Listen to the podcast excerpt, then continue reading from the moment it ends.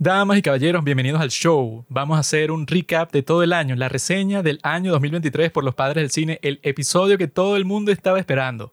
Les vamos a decir qué pensamos de todo el año del 1 al 10. Yo creo que este ha sido un año muy interesante, han pasado millones de cosas, hemos sido catapultados a la fama internacional, todas las personas nos conocen, nos saludan por la calle.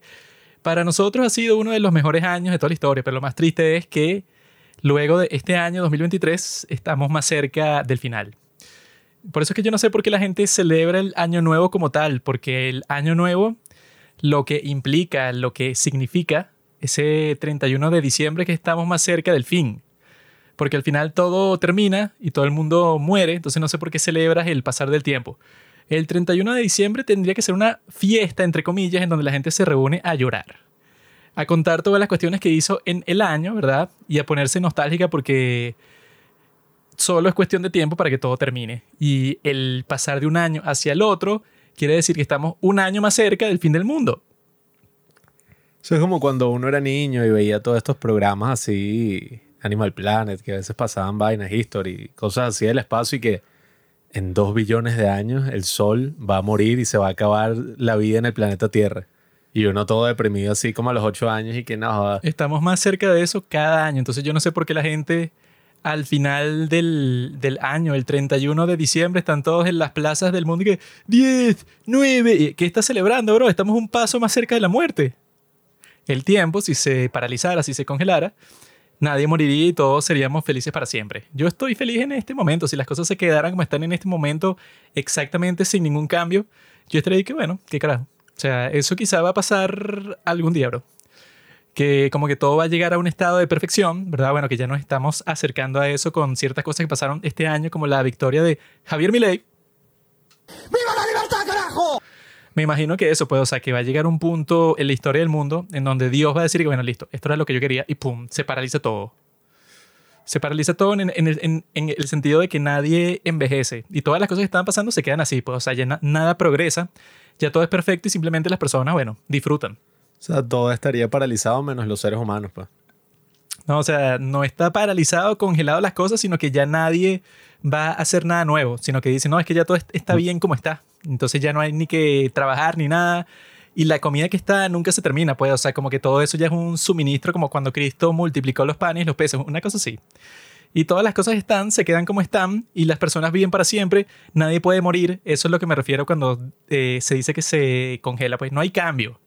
Y el cambio más brusco que puede existir es la muerte. Entonces va a llegar un punto, pienso yo, en donde ya no hay cambio, se queda así listo. ¿Acaso no viste el final de B-Movie?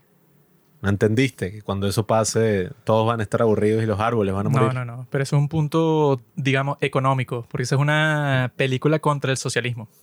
Por eso. No, no, eso es básicamente lo que tú promulgas aquí. No es que el tiempo se congeló en esa película, sino que ya las abejas no tenían propósito. Porque ya no estaban haciendo miel, que era su propósito, ya no les importaba. Pero en este caso no va a pasar eso porque ya la necesidad misma por un propósito ya va a ser suspendida por el cambio existencial que va a suceder.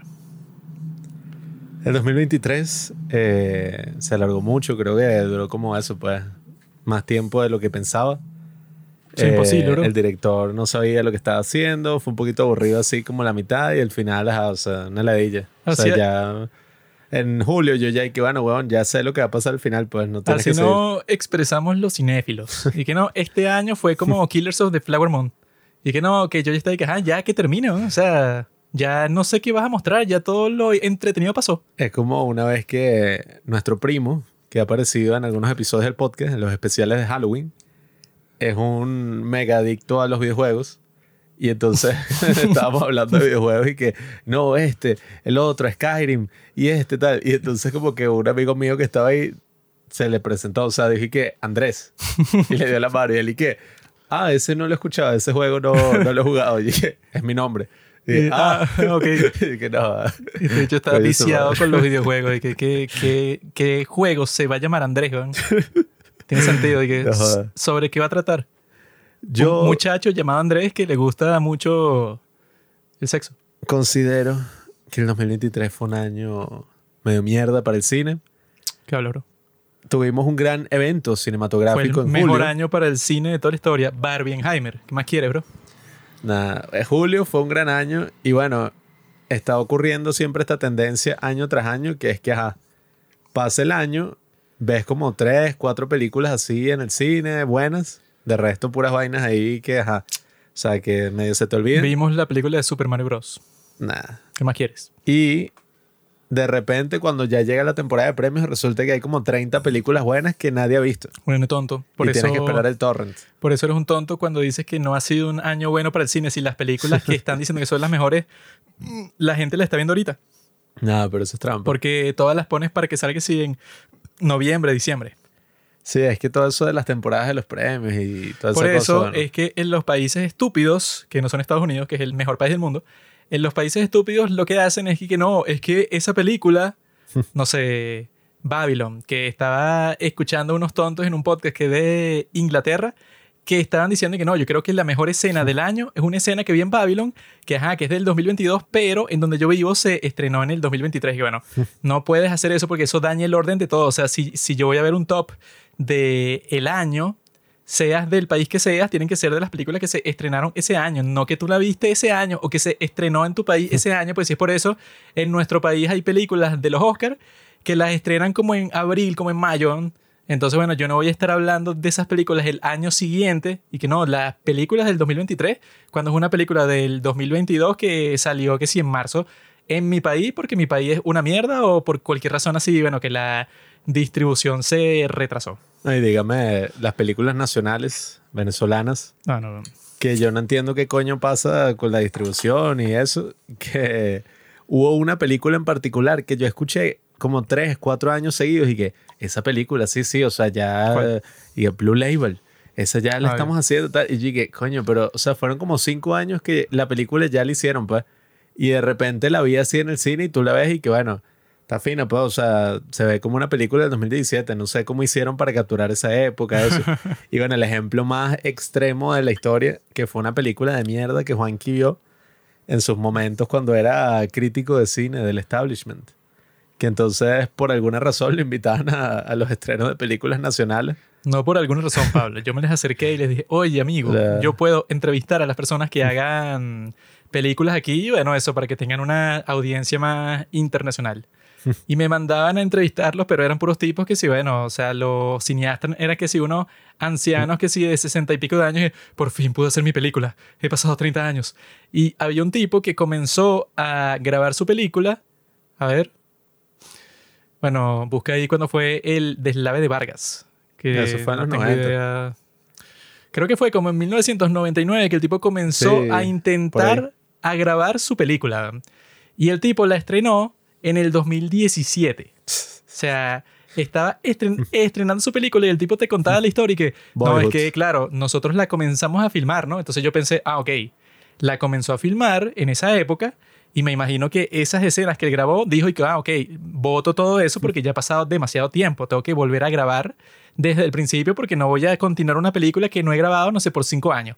Pero el enfermo es y que la película que estrenó, las primeras escenas, eso las grabó como en 1999 y tuvo que paralizar la producción por el desastre natural que pasó aquí en, en nuestro país. Luego de eso, pasaron como cinco años. Entonces él siguió grabando la película con esas escenas de 1999 y la siguió grabando como si nada, con nuevas escenas en el mismo set. Bueno, que el set es que si una porquería, no sé, que si un depósito que el tipo tiene, no sé, que si en su casa. Ahí grababa su película. Entonces el tipo grabó la película, pero literalmente como por 20 años. Así eh, pero como un enfermo, pues, o sea, como cuando tú ves la película de escena y escena, ves como que un actor parece que envejeció como seis años y resulta que es el mismo personaje y están que sí en la misma situación, o sea, dentro de la película han pasado como dos horas, pero en la vida real pasaron como tres años porque el enfermo estaba grabando la película por pedacitos durante toda su vida. Y yo, bueno, ajá, suena muy bonito, pero si te pones a pensar es lo más estúpido de toda la historia porque digamos que al final la película no sé cómo sería posible, pero es una obra maestra, pues, o sea, no sé cómo te la ideaste para que fuera tan buena, o sea, ponte que fuera así. En ese caso, si tú cuentas esa historia, las personas dirían y que no, eres un genio, o sea, no sé cómo hiciste, o sea, grabaste esa película como si fuera Boyhood, así, o sea, por toda tu vida y el resultado es impresionante, wow. Pero la película es que si la más mierda, o sea, de todas las que yo he visto venezolanas, que la mayoría son una gran porquería, es que si la peor porquería de toda la historia. Y el tipo cuenta esa historia de cómo se hizo como si fuera, wow, o sea, la gran hazaña. Eso solo funciona si la película es buena. Si la película fuera, no sé, Interstellar, y que, ah, claro, envejecieron, o cómo es este, que Old, la de M. Night Shyamalan. Pero la historia de la película era sobre un tipo que sacaba petróleo de su miembro.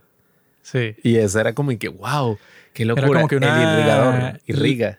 Era como una leyenda de pueblo. Y que no, muchacho que tocó unos desechos tóxicos y entonces se convirtió en la riqueza del pueblo porque, claro, todo el mundo quería un pedazo del petróleo. y bueno, de que es lo más estúpido de la historia.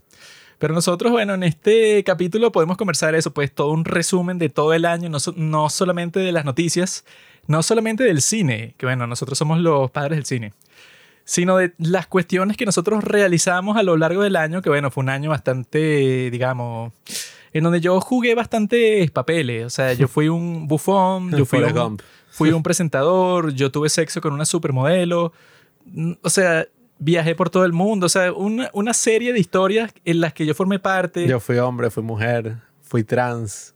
Después dije, no, toda esta vida no tiene sentido. Tengo una Todas historia estas operaciones que me he para, hecho. o sea, si yo les contara todas las cosas que yo hice mes por mes, ustedes piensan que, ah, pero ese mes no fue un año. O sea, yo pensé que lo que tú contaste ya era todo el año, no, solo era enero. O sea, que, que, que increíble, porque esa es mi vida, pues. Sí, es que yo creo que es hasta más interesante porque tú ves las noticias y, ajá, o sea, obviamente que pasaron cosas, pero yo no sé, o sea, no sé si es que mi sentido del tiempo se vio afectado después de el encierro que todos vivimos o qué fue lo que pasó, pero es que, ajá, o sea, yo veo las noticias y que, ajá, pero eso pasó ahorita, pues. Eso yo creo que O sea, fue no lo que me pasó a mí porque después de la pandemia ya los años no se sienten como años, porque yo me acuerdo que antes, o sea, que si eso 2018, 2019, al final tú pensabas y que, uh, qué gran año, ¿no? O sea, todas las cosas que pasaban, o sea, tú lo veías como un periodo de tiempo muchísimo más largo que el día de hoy, que pasa un año. Y yo siento que, ah, bueno, pasó un año, pero si hace como tres meses ya... yo- no, era, o sea, esos tres meses, no, era marzo, o sea, eh, hace seis meses, o sea, como que tienes un, un sentido del tiempo todo distorsionado, o sea, ya todo el año no se siente como que hayan pasado 12 meses, se siente mucho más corto. Yo una vez escuché un podcast donde comentaban cómo hacer que el tiempo se sintiera lo más lento posible. Porque una tipa ahí como que tenía la pregunta y que, no, o sea, quiero disfrutar mi vida al máximo Eso es fácil, ¿no? y quiero eso, pues, o sea, aprovechar cada día, bueno, o sea, Te pones a ver la pared ya, así el No. día se, se te va a hacer larguísimo. El tipo lo que decía es que, bueno, al menos la teoría que manejaron era que mientras haces más cosas así variadas, distintas y todo, el tiempo se te hace más lento. O sea, no el tiempo así como que, "Ay, estoy aburrido, sino que tú recuerdas como que mucho más las cosas. Mientras que si no estás haciendo nada o, estás haciendo como las mismas labores monótonas, el tiempo, o sea, cuando tratas de recordar, como que, ay, ¿qué, ¿cómo fue el mes pasado? Todo, se te hace demasiado rápido. Esa pues. fue la razón que yo, que bueno, en el 2020 yo comencé un diario el primer día, ¿no? O sea, primero de, de enero. Porque yo vi, eh, yo me estaba leyendo una biografía de Hegel y yo vi que el tipo decía que cuando era joven, ajá, él tenía su diario. Y yo pensé que, bueno, sería interesante que tú tengas un registro de todas las cosas que haces día por día y pones que si tus reflexiones ahí y tal. Y entonces yo comencé un diario eh, al, justamente pues al principio del 2020 y yo escribí en eso todos los días hasta que, bueno, cuando comienza la pandemia, que, que fue en marzo aquí, que bueno, cuando comenzó el confinamiento aquí. Y ahí fue que, bueno, que fue como poco a poco se fue paralizando el deseo de escribir el diario porque era, bueno, ya estoy haciendo literalmente todos los días la misma mierda, que te levantas y no sabes muy bien qué hacer porque se canceló todo y entonces te pones a hacer una cosa y no sé, te pones a leer o ves una película, o sea, era co- como que todo tratando de encontrar cosas que hacer todos los días y no te ves con nadie nunca porque claro, o sea, sobre todo cuando comenzó el confinamiento en el 2020 era exactamente así, con Eric, que no, es que no te puedes ver con nadie. O sea, medio se te permite estar con tu familia porque no tienes de otra, porque vives con ellos, pero incluso cuando vives con ellos, ten cuidado, o sea, era, era así como que tan exagerado así. Entonces llegó un punto como por el mes de, no sé, creo que fue como por el mes de mayo o, o junio, que ya yo dejé de escribir en ese diario porque yo dije que, bueno, ya esto no, no tiene sentido porque las cosas que estoy poniendo del día a día es exactamente lo mismo. Pues que me levanté, desayuné, me puse a leer, vi una película eh, y ya, pues, o sea, era, era todo, bueno, no pude salir de mi casa, no pude hacer ejercicio, o sea, no hice más nada. No, y que es una locura pensar que en dos meses se cumple eso, pues cuatro años de, de la pandemia. Entonces, y que, ajá, pero qué carajo, o sea, no sé ni qué han pasado en estos cuatro años. Los cuatro años más rápidos de toda la historia. Y bueno, esa es la gran lección de que, ajá, o sea, si quieren disfrutar su vida al máximo, mientras mayor variedad de cosas hagan y experiencias nuevas y tal, bueno. Bueno, es que eso, ponte a pensar el periodo del 2016 al 2020. sí, no. Desde que yo estaba comenzando a estudiar en la universidad, ganó Trump, me fui de viaje varias veces, porque claro, yo soy un tipo así. O sea, Qué entre show. el 2016 y el, do- el, do- el 2020 hice dos cortometrajes, o sea, como que sucedieron mil millones de cosas entre esos cuatro años. Y el final, tú sí pensabas, y que eso, no sé, que si al principio del 2020 yo pensaba y que no, los últimos cuatro años, bueno, han pasado de todo, pues, o sea, la persona que yo era en el 2016, completamente distinta de la persona que soy en el 2020. Pero el día de hoy, en el 2024, o sea, yo no estoy pensando en, no, sí, en el 2020, o sea, soy completamente distinto, o sea, me siento que soy que sí, exactamente igual. Sí, bueno, y es como irónico porque empezamos los padres del cine, o sea, empezamos todo este podcast y todo, lo empezamos que sí en el 2020, o sea, en abril. Entonces también es que, bueno, todas estas cosas que hemos hecho y que, bueno, yo no sé, yo no me siento tan distinto. Aunque, bueno, también yo viendo mi rutina, eh, o sea, editando y haciendo las cosas que hago, yo y qué coño, qué loco, ¿no? O sea, que antes no tenía que editar, antes no existía ni TikTok ni existían los Reels.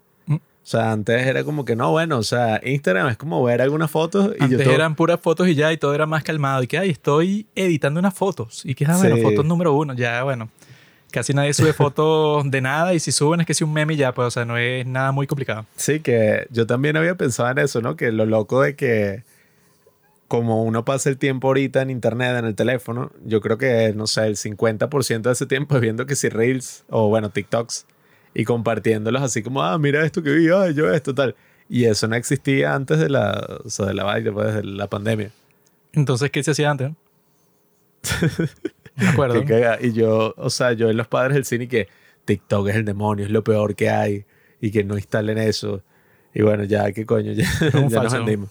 Pero bueno, vamos a ver entonces qué ha sido en nuestras vidas los padres del cine. Eso sí es una buena pregunta. ¿Qué hacía la gente antes de compartir Reels, compartir TikTok? Porque el día de hoy a mí me comparte, no sé, como 15 TikTok diario o Reels. Ay, antes de eso, la gente cómo se comunicaba, qué se compartía, cómo la gente se enteraba de las cosas, no sé.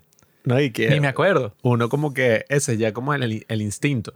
O sea, tú estás así, estás sin hacer algo y como que el primer instinto que, ah, bueno, me meto en el teléfono a ver qué coño. Mi primer instinto no es ese, ese es mi segundo instinto. Mi primer instinto creo que todo el mundo sabe cuál es. La paja. Pornhub.com. Vam- Vamos a ver qué han sacado. Eh, bueno, en las últimas horas, porque me metí hace dos horas. Chaturbate. Bueno, lo que podemos hacer en este capítulo, que bueno, fue lo que se me ocurrió porque yo vi varios recap del año, pues, o sea, el resumen del 2023. Pero, como nosotros, bueno, sacamos capítulos constantemente durante todo el año 2023, podemos ir navegando por los capítulos que nosotros sacamos y así vamos resumiendo todo el año, pues, o sea, no solo el año en cuanto a las noticias, pero nosotros comentamos todas las cosas importantes para, para nosotros que pasan, pero no solo del mundo entero, sino de nuestras vidas personales, ¿no? Y eso, tanto las películas, o sea, como que todo ese registro está en el feed de nuestro podcast. que el concepto de este episodio es como esos episodios de relleno, cuando y que no, bueno, los actores estaban de vacaciones. Entonces pudieron grabar que sí un día. Y es y que, ¿recuerdas aquel momento en que nosotros hicimos esto? Y se en la cabeza así y listo. En toda la serie se necesita un capítulo así para que tú te acuerdes y que te acuerdas cuando Pablo trajo a esa chica a casa y entonces te ponen un clip que la tipa era que si una loca ahí que vomitó en la mesa de la fiesta, así. Por eso cuando Juan edite esto, va a ser bien surreal porque, o sea, el- este episodio en verdad va a ser puros clips. O sea, clips de los otros podcasts y ya como va a durar como 20, ¿cuánto? 365 horas más o menos. ¿Te acuerdas Por lo que pasó con. Trump? Y entonces yo saco el clip de ese capítulo en enero y lo pego aquí y así está la conversación. Sí, no. No, mentira, no voy a hacer eso. No le crean a él. Él cree que es gracioso, esos chistes, no da risa. Yo me acuerdo que en el año 2022, en diciembre, ¿verdad? Que es cuando empieza est- esta historia. Porque el año en realidad empieza en diciembre, es donde empieza la transición al otro año. Y yo lo que recuerdo es que nosotros estábamos pensando en tomar un descanso en ese diciembre, que yo me acuerdo que yo incluso publiqué un meme sobre eso, porque no sé qué me pasó a mí en diciembre, pero me enfermé como por dos semanas, que eso Ah, nunca sí. me pasa a mí porque normalmente cuando yo me enfermo, me enfermo, no sé, tres días máximo. Pusiste la foto de Cartman con SIDA. Sí. Pero ese diciembre no sé qué coño me pasó. O sea, yo creo que era COVID, porque incluso Ah, sí, yo verdad. perdí mi sentido del gusto como por dos semanas. Y yo estaba de que, bueno, no puedo grabar así porque era así como con fiebre todo el tiempo y estaba súper cansado. Era un, era un fastidio terrible todo ese diciembre. Sí, a todos nos pasó eso en la familia. Y no sé qué pasó luego, que incluso en, o sea, eso fue como en, como el del 18 de diciembre, como eso, pues en adelante. Y luego en enero yo me volví a enfermar con otra cosa que no sé qué era, porque COVID no era, porque yo creo que me dio COVID fue en diciembre, pero en enero me dio otra cosa que a Arsenio le dio también, pues, o sea, como que se enfermó al mismo tiempo de lo mismo, así que asumimos que, bueno, que alguien nos contagió al mismo tiempo. Alguien. O ¿Has que tuvimos las ETS. relaciones sexuales y bueno, los dos como que tiene sentido que al mismo tiempo. Pero eso, o sea, que yo me, me la pasé súper enfermo en diciembre y en enero, no sé por qué, pues, o sea, eso nunca me pasa porque yo soy como un toro. O sea, yo, a, a mí me da sida, bueno, como me pasó y como a los tres meses ya yo estaba como si nada, no sé ni qué pasó. Pero entonces nosotros también teníamos proyectado que supuestamente Pablo se iba a poner al día con las publicaciones de Instagram en enero, ¿no? Sí lo hice. Pero eso fue una farsa porque él se puso a publicar unas fotos al principio de ese mes que nosotros dijimos, bueno, Ah, ¿verdad? estamos atrasados con un montón de publicaciones, entonces bueno, vamos a dejar de sacar capítulos para que el marquito este sacara las publicaciones que no sacaba en donde anuncia que se publicó el capítulo y, lo- y los temas y tal. Y en ese momento fue que nos dimos cuenta que eso ya no funcionaba porque tú subías casi que cualquier eh, carrusel, cualquier foto, y Instagram te la mandaba para la mierda en un mensaje que era como que, bueno, haz, haz reels. O sea, lo único que sirve ahora son reels. Porque tú subías lo de siempre, pues, o sea, la foto que siempre le han ido bien, en donde tú anuncias eso, pues, ah, mira, vayan a escuchar el podcast sobre este tema. Sí, No. los carruseles así que diseñábamos todo sobre un tema y era que, ay, sí, la historia detrás de esto y al final vayan. Normalmente a una publicación así tenía, no sé, 500 likes, si le iba muy bien, tenía 2000 likes, ponte. Pero en este caso tú subías la foto y tenía, no sé, como 30 likes y al final del día o de la semana llegaba máximo como a 100. Y era que, ¿qué coño está pasando? Si esto era, bueno, antes llegaba a los 100 likes que si el primer día, ahora está llegando como al quinto día. O sea, era como que sin sentido, pues, o sea, como que era cuando Instagram estaba cambiando totalmente de las fotos a los videos, pero exclusivamente, pues, o sea, si no subes reel, te jodiste. Entonces no nos sirvió de mucho ese mes así que, bueno, que casi no sacamos capítulos. Pero yo como soy un tipo muy creativo y que siempre estoy activo, no como Pablo, que, bueno, que es un pobre hombre. eh, el primer capítulo que nosotros publicamos en todo el año fue el 4 de enero del 2023. Y el título es Juanqui recomienda, estamos al borde de una guerra nuclear, parte 1. Y este fue un capítulo como de tres horas, en donde la razón por la que yo lo quería hacer es porque, claro, la guerra de Ucrania comenzó en el 2022. Y durante todo el 2022, yo lo que hice fue instruirme. Yo comenté una que otra cosa sobre lo, que estaba pasando en el campo de batalla. Pero en general no dije muchas cosas porque yo dije, bueno, en realidad no sé por qué está pasando, o sea, no sé cuál es el contexto, pero, o sea, no le... No quise ponerme a comentar muy profundamente sobre una cuestión que yo, bueno, tenía muy poco conocimiento sobre eso. Pero me llamó la atención que como a mitad del 2022, todos los podcasts que yo escucho, bueno, no todos pues, pero como dos o tres se pusieron súper intensos con el tema de que supuestamente que no, bueno, o sea, esto significa la guerra nuclear, o sea, estamos al borde de una guerra nuclear contra Rusia porque claro, los tipos tienen misiles nucleares y resulta que los Estados Unidos se le está poniendo en contra pues a, a Rusia, entonces está siendo como que muy, digamos, se está metiendo en un problema potencial contra Rusia porque, bueno, está haciendo así, bueno, se, se le está poniendo en contra. Entonces, yo quería hacer un capítulo sobre eso para ver si era verdad que estábamos al borde de una guerra nuclear, porque, bueno, eso literalmente significa el fin del mundo. Y yo al principio, bueno, pensaba que eso no tenía sentido porque, bueno, eso cuando dicen tanto con Putin, que, que lo dicen todo el tiempo, como con el marico ese de Corea del Norte, con Kim Jong-un, los medios se la pasan diciendo que no, bueno, si tú te metes con Corea del Norte, te pueden lanzar un misil nuclear, porque los tipos han, han tenido este programa de misiles nucleares por mucho tiempo, ya está listo. Pero lo dicen como si fuera una amenaza posible y real, cuando la realidad es que, bueno, obviamente, o sea, yo hice un capítulo del, del podcast así para ver por qué históricamente, como que cuál era el momento en donde en realidad sí se estuvo cerca de una guerra nuclear, que fue en los años 60. Entonces la idea era comparar esa situación con la situación del presente y ver que no tienen nada que ver, pues, o sea, que no estamos ni cerca, pues, o sea, las circunstancias no se prestan para eso. Claro pero lo, que pero lo por lo que dicen está todo el pasando en tiempo. Ucrania tampoco es que amerita y que no, bueno, sí. O sea, Rusia va a lanzar un arma nuclear. No, es que lo que dicen todo el tiempo es que, bueno, si tú te metes mucho con Putin, recuerda que tiene armas nucleares y tal y tal y tal. Y es que, bueno, ese tipo está consciente, como todas las personas que tienen armas nucleares, que el momento que tú lances un misil a donde sea, te jodiste. O sea, estás condenado tú y todo tu país. Literalmente te, te jodiste. No hay forma de que salgas de ahí porque todos los otros países se van a aliar contra ti por haber sido el primero en lanzarte con eso. Pero, o sea, eso es obvio. Entonces, o sea, esa es la razón por la que no se ha lanzado ningún misil nuclear desde el día que existen. Lo que se lanzó, bueno, eso pues fue la Segunda Guerra Mundial, la bomba atómica, como vemos en la gran película Oppenheimer. Pero la cuestión es que nunca se ha lanzado un misil nuclear como tal, que sería mil millones de veces más destructivo, porque todas las personas que los tienen están conscientes, bueno, es que yo no puedo hacer eso. En el, en el momento que lo haga, nos vamos todos a la mierda para siempre. Por eso es que eso, en el capítulo lo que se conversaba es de toda la historia y tal. Y también, bueno, como que para que las personas que lo es- escuchaban, eso pues, en ese momento de la historia también se calmaran un poco.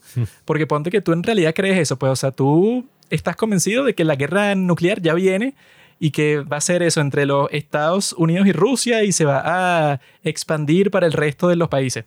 Si tú en realidad piensas eso, que bueno, que debe ser una, un grupo muy reducido de personas que en realidad creen eso, me imagino que tú vas a estar en una ansiedad constante, pues. Y sin razón, porque eso no está ni cerca de pasar, pues, o sea, es absurdo. Claro, es que todo ese miedo que salían anunciado en los medios y que hacían todo esto de que no, el fin del mundo se acerca. O sea, como que todas estas narrativas Eso así. salió, no sé, en mil medios distintos. siempre las hacen cuando ocurre una situación de guerra y te lanzan como un discurso de que no, es la actualidad, es el momento más oscuro que hemos vivido. Sobre todo en ese contexto que también, o sea, todavía veníamos de esto de a lo que comentamos, la pandemia, todas estas cosas, la gente estaba como que no. O sea, eh, así fue con la Segunda Guerra, o sea, sí, o sea, antes de la Segunda Guerra Mundial, que empezaron a haber conflictos así en distintos lugares. Y eh, bueno, Putin. Sí, ya o se sea, podría ser el nuevo creando Hitler. toda una historia nueva y que no, bueno, si Putin invade otro país, ¿cuál va a ser la reacción de Europa? Bueno, va a ser exactamente igual que en la Segunda Guerra Mundial y luego China. Sí, que con la diferencia de que ahora hay armas nucleares y bueno, pueden soltar las bombas cuando quieran y tal. Claro. Y bueno, evidentemente que, ajá, o sea, ese no va a ser el caso, porque claro, las armas nucleares o la destrucción asegurada, la destrucción mutua, sí plantea como esa paradoja de que, bueno, por una parte es lo más peligroso que podemos tener, ¿no? Porque podemos destruir el mundo, o bueno, más bien destruirnos a nosotros. Y por otra, también es como la mayor seguridad porque nadie, o sea, se asume que nadie lo va a hacer por esa misma razón. Sí, es que eso es lo que dicen todo el tiempo, sobre todo con Kim Jong-un. Y no, ese bicho es loco, en cualquier momento lanza un misil. Y bueno, tan loco no es porque ajá, el tipo está consciente que ajá, en el momento, literalmente, tú lanzas el misilito de mierda que tiene, que lo peor es que deben tener que si el programa nuclear más mierda, más porquería de toda la historia. No es que los tipos tienen un misil que puede llegar a Washington sin problema, porque los gringos tienen todo un sistema y bueno, los rusos y los chinos también, que no es de lanzar nada más. Es que si te lanzan, tú lo explotas en el aire. O sea, los tipos tienen un sistema mucho más avanzado en todo sentido. Entonces, sí, la amenaza de Corea del Norte, o sea, es grave, pero no es como lo ponían todo el tiempo y que, no, o sea, tú tienes que hacer cualquier cosa que el tipo de Corea del Norte diga, porque si no, ajá, te lanza un misil y que él no va a lanzar nada. El Él- problema, bueno, el problema sería si cedemos ese tipo de poder a una inteligencia artificial. que bueno, Eso ya lo hicieron. sí, o sea, Solo que no te lo dicen. Como se ven las cosas así hacia el futuro, parece que las tendencias, porque bueno, algo que yo sí creo que caracterizó este año, además de bueno, de eso de Rusia fue muy entretenido lo de Prigozhin, que fue este tipo que se le alzó a Putin y bueno, ocurrió toda esta crisis que nunca había ocurrido, al menos bueno, en este siglo, Eso fue fino. en Rusia, que fue que no, el, el tipo el está mandando sus posible tropas golpe de Estado. y van a No, entrar en Moscú marchando. Fue tal. fino que fue que el tipo ya tomó la ciudad de la cual salen todos los suministros para Ucrania. O sea, Sí, no. si tú la tomas, entonces ya no hay más municiones, no hay más comida, más nada. ¿Qué? Todo eso fue una, bueno, una mega locura porque por varias horas en Twitter la gente de verdad pensaba que, bueno, listo, o sea, Putin se murió Y ahora este tipo y de una cosa y de un grupo de mercenarios que prácticamente nadie había escuchado. Está divertido. El bicho ahora va a ser el dueño, pues él se va a apoderar de Rusia. Pero bueno, además de eso, yo creo que lo que sí caracterizó este 2023 fue el tema de la tecnología y de la inteligencia artificial y de la realidad virtual y de todas estas cosas, pues porque en el 2022 se estaba hablando de que no, mira, Facebook, creo que fue 2022, sí, eh, o 2021, y Facebook cambió su nombre a Meta. Entonces ya ahora toda la gente se quiere aislar en un mundo virtual, se habló de todo esto. Pero lo de la inteligencia artificial jamás se había hablado como en este año, donde literalmente todos utilizamos algún tipo de inteligencia artificial en algún momento. Y no sé, o sea, eso me pareció, o sea, lo que hablamos de TikTok y como ahora nos parece casi que impensable eso de que, coño, ¿cómo así? O sea, ¿qué hacíamos antes de, de TikTok, no? O sea, ¿qué coño hacíamos en Instagram, al menos antes de TikTok? Y de que todo, y crear esa tendencia de que ahora todo es video. Bueno, lo más probable es que nos vamos a preguntar lo mismo respecto a la inteligencia artificial y que, coño, antes nosotros de verdad hacíamos estos trabajos así manualmente, o sea, qué locura. Eso no es lo que te vas a preguntar. lo que te vas a preguntar es que no, y que antes yo tenía sexo. O sea, ¿para qué? O sea, con una persona y tenía que seducir a una mujer y estar todo ese tiempo con ese fastidio. O sea, ahora tengo un robot sexual en mi, en mi casa y lo moldearon en la forma de mi celebridad preferida. Yo tengo sexo cuando yo quiera, como en Ex Máquina. ¿Se imaginan Andrew Tate? O sea, todo ese peo, todas esas vainas que el tipo habla, o todas esas cosas que se hablan en internet. O sea, es una locura, pues, o sea, que la gente antes tenía sexo. O sea, yo no entiendo. Ahorita, bueno, ajá. Que eso va a pasar, weón, porque cuál va a ser la necesidad cuando existe una cosa como Ex Máquina. Bueno, la reproducción, pero. ¿Para qué? que llega un punto que se dice que no, ya nadie tiene hijos y todos se mueren, ya el fin. Yo creo en la actualidad, bueno, falta lo de la inteligencia artificial en ese mundo, pero yo creo que una de las cosas así más posibles es la película esta Hijos de los hombres, Children of Men. Yo creo que ese sí es un futuro probable. Posiblemente haremos este año un episodio sobre eso para Ya- hablar de lo de la natalidad. Ya estamos ahí. La crisis de la, ¿cómo es? De la natalidad, ¿se dice así? Crisis demográfica. La natalidad. La crisis de la natalidad fue cuando Papá Noel no llegó a Navidad y entonces tuvo que ser reemplazado por otra persona y por un negro que lo que hacía era entrar a robar, no a dejar los regalos, sino nuestro siguiente episodio fue uno mejor todavía, se llama Juanqui recomienda New Jeans, Dito y la verdad sobre el K-pop, Nah. que ese, según las estadísticas de Spotify, fue el capítulo que más trajo fans a los padres cine. O sea, de los fans que llegaron en el 2023, que fue la mayoría, el 6% llegó al podcast por ese capítulo nada más. Y yo creo que muchas personas dijeron, y bueno, reconocen que ese es el mejor capítulo de todo el año. Incluso nuestra amiga Daphne, del podcast de Más que dramas, nos dijo en una grabación que ella lo escuchó y completo porque hizo referencia a una cuestión que pasa en el capítulo como a la hora y 20. Y dije, ah, no, esta sí lo escuchó. Y ese capítulo era, bueno, sobre el gran fenómeno cultural del mundo, que bueno, lo fue todo el año completo, porque si, por si no lo sabía, el año 2023 fue el año del conejo, según el horóscopo del zodiaco chino. ¿Sí? Sí. Y por eso es que decían que iba a ser el año de New Jeans, porque los fans de New Jeans se llaman conejitos, los Tokis, somos nosotros, ¿no? No es los ponis. Bueno, conejitos, bonis. Los Tokis es en coreano, amigo. Ah. no, qué- qué mariquera. Y la cuestión es que, bueno, este en realidad sí fue el año de New Jeans como tal, porque se ganaron literalmente todos los premios que pueden ganar en el K-pop, se los ganaron todos el primer año de su existencia, ¿no? Y conversé sobre ese video de Dito, porque eso se convirtió en mi canción preferida de toda la historia, porque es demasiado genial. Eh, primero, como yo descubrí el video, pues, o sea, cuando salió, ya yo era fan de New Jeans y yo lo vi yo solo en mi cuarto, sí, porque era como que no, y que el primer comeback del grupo, pues, o sea, que el comeback es cuando en el K-pop, bueno, pasa cada cierto tiempo, que bueno, que si cada cuatro o cinco meses el grupo vuelve, pues, o sea, con nuevas canciones, pues, con nuevo material de todo tipo. Y eso es lo que diferencia los grupos de K-pop de cualquier artista gringo, porque los artistas gringos, bueno, y los occidentales en general son flojos.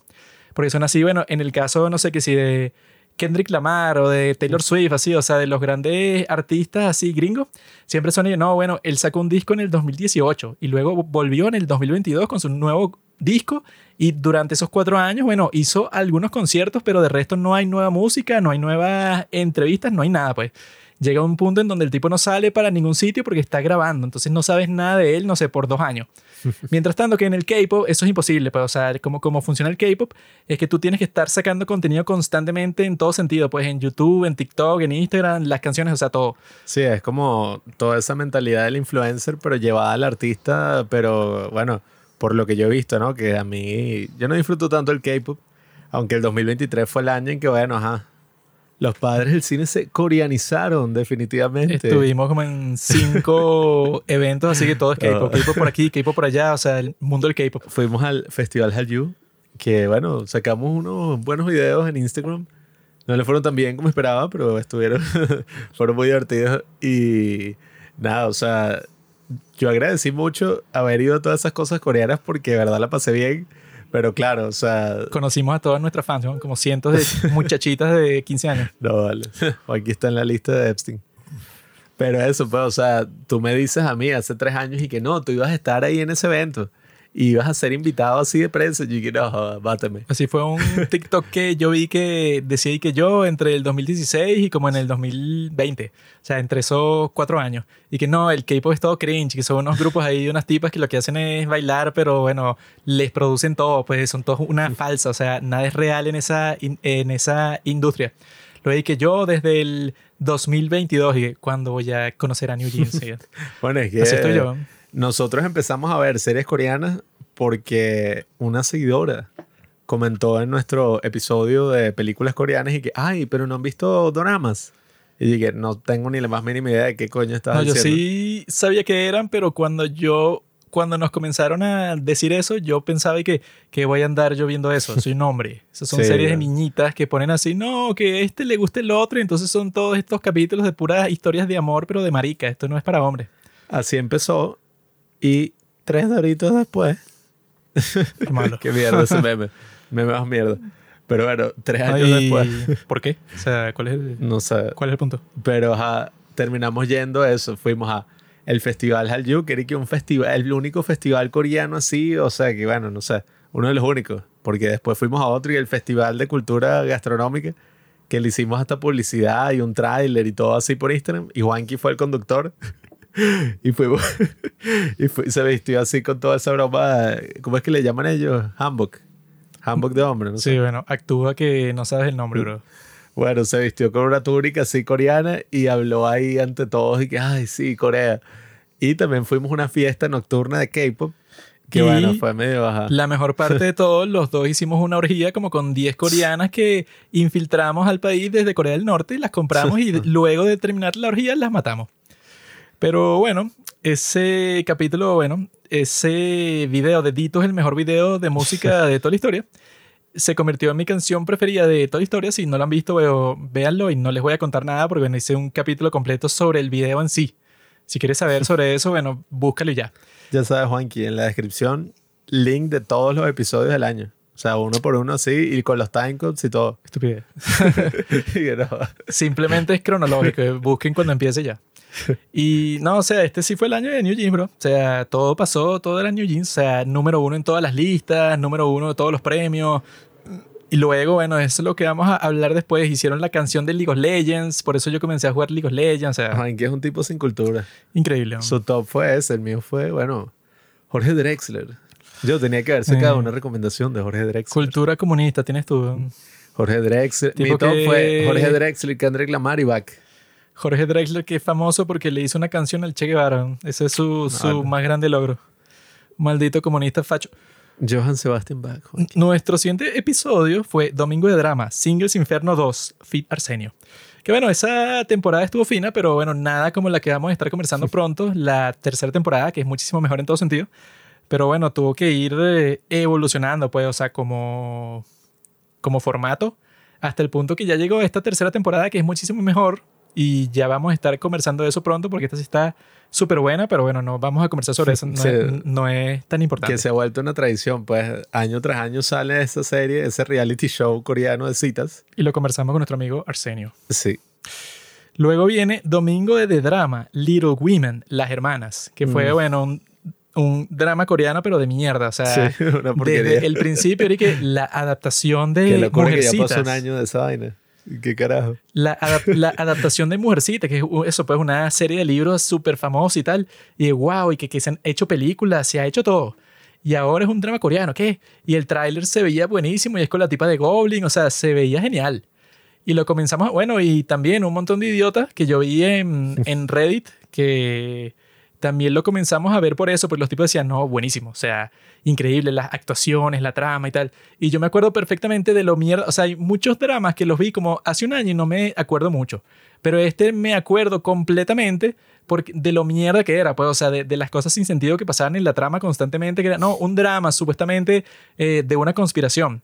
Y la conspiración llegó, llegó a un punto, bueno, del- de, la cosa más estúpida que me acuerdo, es que supuestamente toda la historia era una farsa hasta el punto de que había una tipa que literalmente controlaba a las personas como si fueran títeres y bueno, como que le pagó, no sé, ponte que yo quiero engañar a Pablo.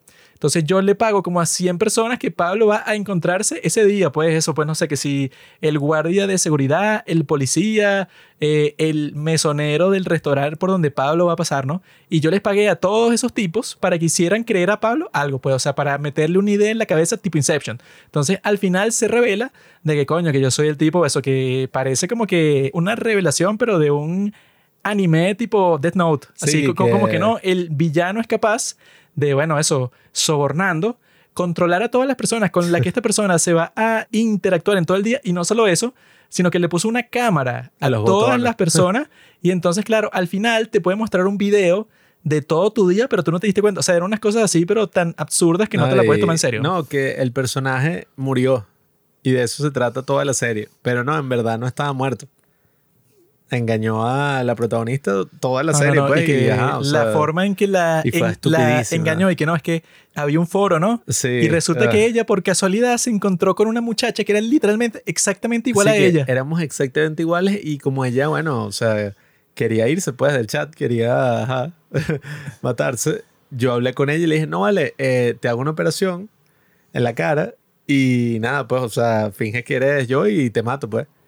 Y dije, ¿qué carajo? O sea, Sí, que la convenció de que no se suicidara, sino que la mataran para que pensaran que era ella y ella se puede escapar y al final sale ella y bueno, Sí, bueno, el plot twist así más de novela estúpida de toda la historia y que no, al final estaba viva.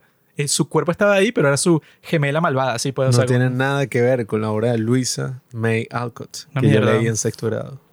Una mierda y si te gustó, eres estúpido. El próximo capítulo Ahora. se publicó el 15 de febrero de 2023. Ya vamos progresando, ya pasamos el mes de enero completo. Bueno, que no, No, que no publicamos tantas cosas porque eso, estábamos enfermos y el SIDA y todo eso. Mm. Pero bueno, en ese capítulo aquí tengo los temas que se trataron. Se trataron la controversia de Hogwarts Legacy. mariquera. Que yo me acuerdo que fue lo que pasó que como era el nuevo juego de Harry Potter, entonces era que no, pero J.K. Rowling es transfóbica, entonces nadie lo compre. Nunca lo jugamos al final. No, es que yo recibí en esos tiempos 40 dólares de un trato que hice con la mafia y tuve que decidir entre usar esos 40 dólares para comprarme Elden Ring o usarlo para Hogwarts Legacy y al final escogí Elden Ring porque bueno, se veía mejor. Ay, que es un maldito. Una viejita de nuestro edificio que, ay, hola, es tu cumpleaños. Me habían dicho, toma 40 dólares. Y no era su cumpleaños, un coño. Y este fingió que sí, era y que gracias, No, gracias. eso, ay, qué eso bueno. no fue lo que pasó, era el mes de febrero. Y mi cumpleaños es en marzo, así que ella se equivocó por un mes, pero bueno, ella sabe quién soy y me dio el regalo, Ya. o sea... Te aprovechaste de la enfermedad de una mujer. esos reales eran míos. Si a ti te hacen un regalo, sería peor todavía para la señora que tú le digas, no señora, no es mi cumpleaños, no aceptaré su dinero. Ahí la persona se ofende porque dice, coño, me equivoqué, qué feo. Sino que tú le dices, no, sí, bueno, perfecto. Y en ese mismo capítulo, ahí eso, el subtítulo aquí de lo que conversamos dice, la conspiración detrás de ChatGPT. No sé cuál era, no me Sí. acuerdo, esto fue en febrero, pero esos fueron los meses en donde ChatGPT era todo lo que todo el mundo hablaba todo el tiempo. O sea, era 100% de eso. Que comenzaron a salir en YouTube y que cover de inteligencia artificial de esta canción de New Jeans, pero cantada por tal. O sea, que si por Bruno Mars. Hay una sí que es de High Boy y suena súper bien. Ay, Jordan Peterson es un mentiroso y que, no, ChatGPT, o sea, ya tú le pones y te escribe un trabajo de universidad que yo le daría una nota a eso, o sea, sobresaliente. Técnicamente sí puede ser así. Yo Pero, lo intenté y no... No, no, pero si tú eres un poco estratégico O sea, tú le haces una pregunta sobre un tema, ponte, y ajá, te responde eso. Luego le haces una pregunta sobre otro y ya tú tienes la información de las dos cosas y luego le pones y que mira, haz un análisis entre esto y esto, pues no sé, relaciónalo. Y vas pegando párrafo por párrafo en tu trabajo hasta que lo tienes completo. Pero lo que no es posible todavía es que, es que tú le digas que hazme el trabajo como quiere mi profesor y te lo hace así. No, eso, eso es el equivalente de que tú busques en Google y que eh, ¿qué es lo que le pasó a este actor cuando tuvo un choque de, de automóvil? Y bueno, buscaba- Google va a hacer y que bueno, pon las palabras clave. O sea, ¿qué es lo que le pasó? Eso no funciona. Antes uno buscaba cosas así en Google. Que si con eso, pues, o sea, hasta el signo de interrogación de, Sí. o sea, de abrir, pues, que eso ya casi que ni existe, la gente se le olvidó que existía. Y era así, que, que, ¿cuál es la respuesta a la pregunta que me hizo mi profesora sobre si el calentamiento global es o no? La sin resultado. Y, Eh, es verdad lo que me dijo mi mamá que Santa Claus y bueno, o se sea, ya salía que es una página ahí de virus y una página porno, porque el 98% del internet es pornografía. Pero esa fue la parte más loca, pienso yo, del 2023. O sea, fue el año en donde perdimos nuestra virginidad con respecto a la inteligencia artificial. Porque todo, todo Clever era así, pues, o sea, todas las cosas que salían todo el tiempo. Que ChatGPT pasó el examen de medicina de los Estados Unidos, el más difícil de todo, lo hizo como en tres segundos, porque claro, con el poder de procesamiento que tiene, eh, eso pues, o sea, si puedes buscar todos esos datos en nada más tres segundos, quiere decir que el poder. Y salió la nueva versión de ChatGPT, que fue ChatGPT 4 y tal. Y es como que siempre están conversando. Pues, o sea, que si de todos los podcasts que yo veía, eh, que yo escuchaba al principio del año, todos los temas, o sea, todo el mundo estaba tratando exactamente el mismo tema de inteligencia artificial y cuáles pueden ser las implicaciones para el futuro, pues. No, y que todo ahora, o sea, todo tiene la palabra inteligencia artificial ahora. O sea, es que, no, eh, compañía china acaba de anunciar un nuevo laxante fabricado con inteligencia artificial. O sea, todo, toda mierda ahora es hecho con inteligencia artificial. Yo me acuerdo que yo hice ¿Y un artículo en el año 2018, porque bueno, yo soy un pionero del mundo, en donde yo decía que, bueno, una cuestión que los mismos chinos publicaron, que decían que uno de sus objetivos principales para el futuro es ser eh, como los más avanzados en inteligencia artificial de todo el mundo. O sea, es- será que sí, no sé, como que su prioridad nacional número tres, o sea, de entre todas las cosas que querían hacer, esa era una de, de las principales y que no, bueno, vamos a poner cursos de inteligencia artificial, que sí, para los niños de primaria, o sea, para que ya desde chiquitico estén preparados para trabajar en todas estas empresas, porque ya todo el futuro va a ser de inteligencia artificial y China va a ser uno de los líderes principales ahí. No, es que, bueno, no sé si viste, pues hasta flashlights con inteligencia artificial. O sea, que registra ¿Dónde? exactamente lo que tú quieres, la sensibilidad, o sea, No, es- eso, escupen, sacan eso, vainas. eso o yo sea. lo llamo una mujer, amigo. Ah, era eso. Claro. Ah, es que yo vi una así, o sea, en internet, pues, y yo dije, mierda, o sea, qué avanzados estos bichos. ¿Dónde la viste? Y estaba pixelado, pues, porque, o sea, esa información no la pueden revelar. Ah, claro. Pero sí, o sea, lo de la inteligencia artificial fue justamente el año donde fue que, no, eh, inteligencia artificial para chatear con él y preguntarle puras estupideces y que diga que Trump es terrible y que es una amenaza. Bueno, y ¿sabes qué es lo primero que hizo el ser humano con el chat GPT tan avanzado así? No. Lo que yo ya he contado muchas veces en este podcast, que lo primero que se le ocurrió a todo el mundo fue que, y las capacidades de sexting de este robot, y de ahí fue que salieron como mil aplicaciones, mil páginas, mil todo, en donde tú usabas la inteligencia artificial, por ejemplo, de ChatGPT, pero tú le ponías unas instrucciones al ChatGPT que decía algo así, bueno, ponte que Pablo quiere chatear, no sé, con su cantante preferida, Dua Lipa. Entonces le dice, no, tú te, te llamas Dua Lipa y naciste en tal cosa. O sea, le pones como que todo el trasfondo del personaje de Dua Lipa.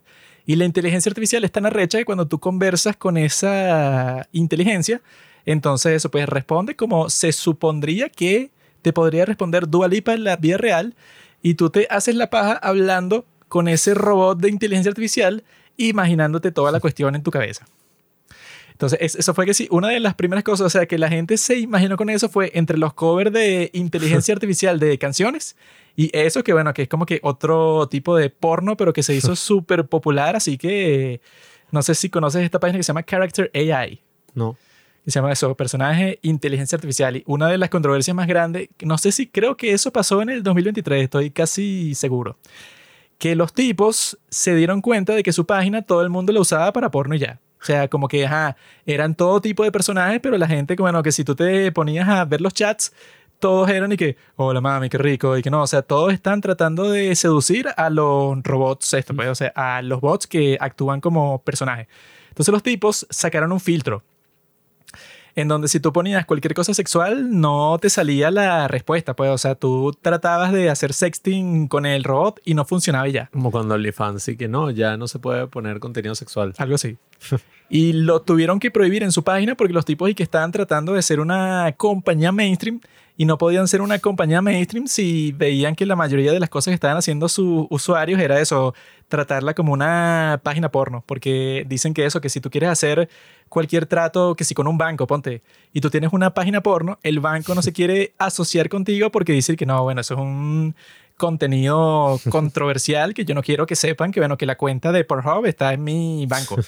Pues lo mismo pasa cuando es así, pues, o sea, con este nuevo porno de inteligencia artificial, que era como que, bueno, si los usuarios están como enfermos, bueno, que incluso dicen que una de las razones por las que hicieron eso era porque los enfermos le ponían como que las cosas más pervertidas del mundo a una inteligencia artificial, que era un personaje que tenía como 12 años.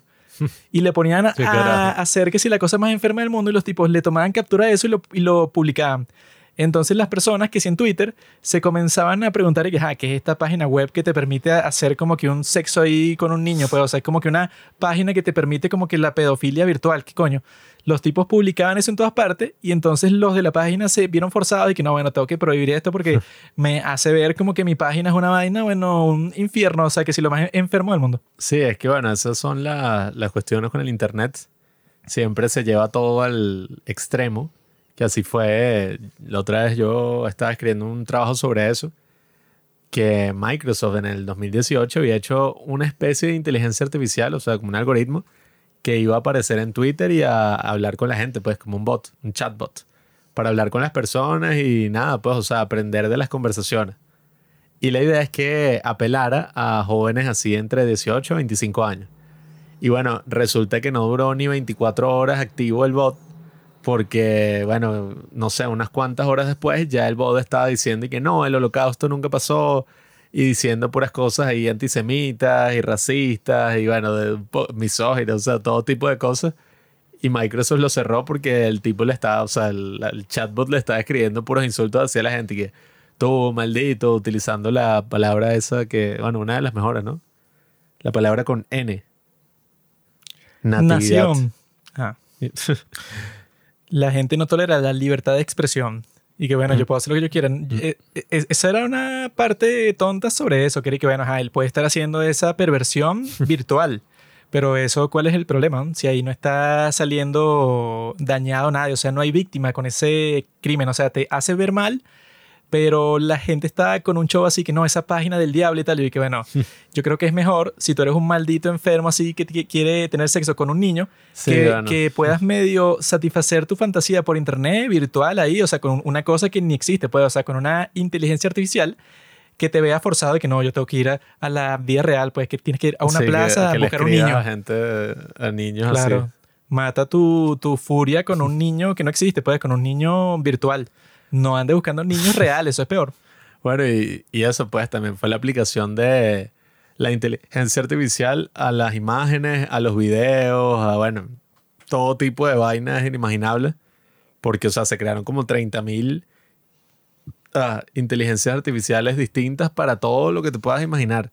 O sea, incluso que no, eh, ahora los videos serán editados por inteligencia artificial y las imágenes y la cosa, y bueno, lo de las imágenes, ahí yo estuve experimentando también. No. es que también fue cuando comenzaron a subir todos esos memes que hay que Trump jugando Call of Duty con Biden y con Obama. Ah, sí, y se escuchaba real, pues, o sea, los tipos estaban conversando y bueno, que si la voz de Biden particularmente se escuchaba súper real. Y de coño, estos los tipos lo hicieron con una inteligencia artificial, ya pueden falsificar la voz pero eso es ahorita que es el principio de la bonanza de la inteligencia artificial. Si te, te, pones a pensar y que bueno, y en los próximos 10 años, o sea, que si la inteligencia artificial del 2034, ¿qué va a ser capaz de hacer? Pues, o sea, que si, no sé, que imitar las voces de las personas para esa inteligencia artificial del 2034 debe ser que si lo más fácil del mundo. Entonces, cualquier cosa que tú escuchas. o sea, todas esas vainas. Sí, bueno, cualquier cosa que tú escuches o que tú veas, ya el día de hoy yo casi que cualquier cosa que veo no confío inmediatamente, sino que trato de ver, no sé, como que se confirme con dos, tres fuentes distintas, porque ya es, bueno, es lo más fácil del mundo falsificar cualquier cosa. Pero en el 2034 me imagino que, bueno, que no sé qué precaución podrás tomar para que no te engañen, porque ya iba a ser lo más fácil de toda la historia, eso, o sea, falsificar lo que sea. Sí, que hasta este año ganó un premio súper importante ahí de fotografía, una que hicieron con inteligencia artificial. Pero que fue una farsa. Claro, o sea, lo hizo un tipo para trolear el concurso y resulta que ganó. Pues fui que wow, o sea, Qué qué, fotografía tan excelente. Y- Y, el tipo el día siguiente sacó y que no, o sea, cómo engañé a todos estos bichos con inteligencia artificial y nadie se dio cuenta. ¿De qué era la foto? No bueno, en verdad no entendí ni tanto por qué ganó. Era que si un retrato así como en blanco y negro, una tip, o sea, de dos tipas ahí, no sé, pues. No genio. entendí el show, pero troleó a todo el mundo. Eso sí es lo que yo llamo la mega troleada. Bueno, pero en el podcast hablamos muchas veces de inteligencia artificial. Podemos seguir, bueno, aquí hay varios en 15.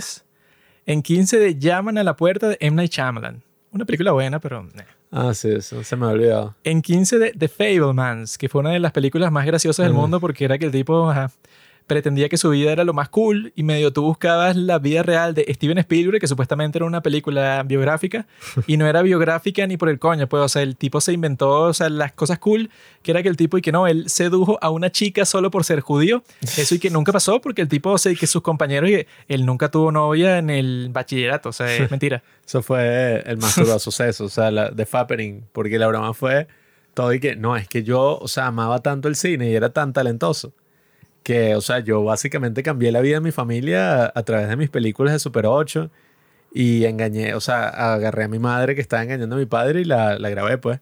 Y todo lo que yo he hecho, o sea, todos los grandes eventos, pues, evento canónico. Todos los grandes eventos de mi vida fueron por una cámara de cine, pues, que yo grabé, pues, todo lo que yo Eso hice. es lo que nosotros lo que nosotros llamamos una paja mental. Sí, y que no, claro, yo. Steven Spielberg soy, claro, o sea, eso sí es verdad que es uno de los grandes maestros del cine del mundo. Y no es que, ay, yo, te, yo soy un tipo normal con una vida, ah, bueno, que tiene que ver con el cine, pero no es todo eso, no. Toda mi vida ha sido sobre el cine. O sea, yo estaba predestinado a ser el mejor cineasta del mundo. O sea, tipo, bueno, se masturba, pero in- increíblemente. Luego va en 15 sobre La ballena. Una buena película, pero bueno, ya es del año pasado, ya, ¿qué importa? Luego viene Juanqui Recomienda, ya estamos en marzo. Juanqui Recomienda, estamos al borde de una guerra nuclear, parte 2, que ahí es donde la cosa se pone, mira, ve. Aquí tiene la barrita en Spotify que le falta al capítulo como un cuarto, según eso, como que yo lo habré estado escuchando en algún mo- momento del año.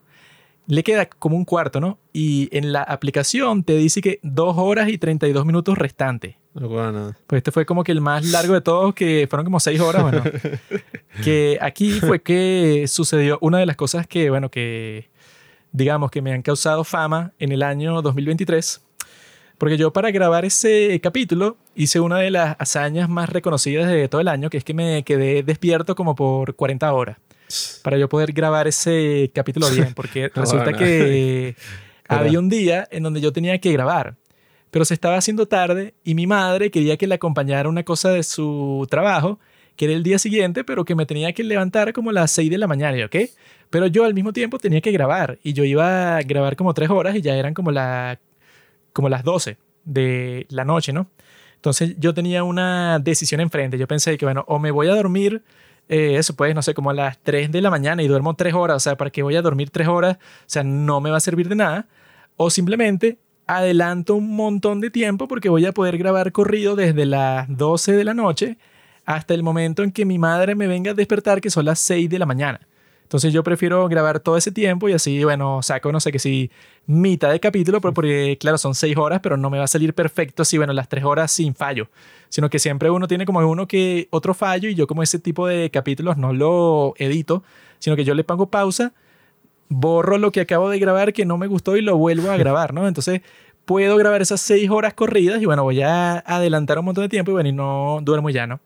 Y resulta que ese día también eh, teníamos que ir a llevar a mi abuelo a la clínica porque estaba enfermo de una cuestión así que ah, no, verdad, te- sí que... tiene un bloqueo intestinal, pero que bueno, ajá, que si fuera un- una persona de edad, eso, no sé, que si de unos 30, 40 años sería algo muy simple, pero como tiene ochenta y pico de años y que no, y que lo puede matar y todo. Sí, no, eso fue un drama. No, o sea, todo el tiempo, no, ya se, o sea, se va a morir. Sí, o sea, era como que ya si hay que operarlo lo que sea, se muere. Sí, o sea, fue que no, ya no hay nada que hacer porque el tipo tiene ochenta y pico de años. O sea, cualquier cosa, cualquier mini enfermedad que tenga, se jodió. Sí, no. Entonces yo ese día, eso, pasé de como de la- desde las 12 de la noche como hasta las 6 de la mañana grabando ese podcast y bueno, fue épico. Se lo pueden imaginar yo en mi cuarto así, hablando eso sobre toda la historia.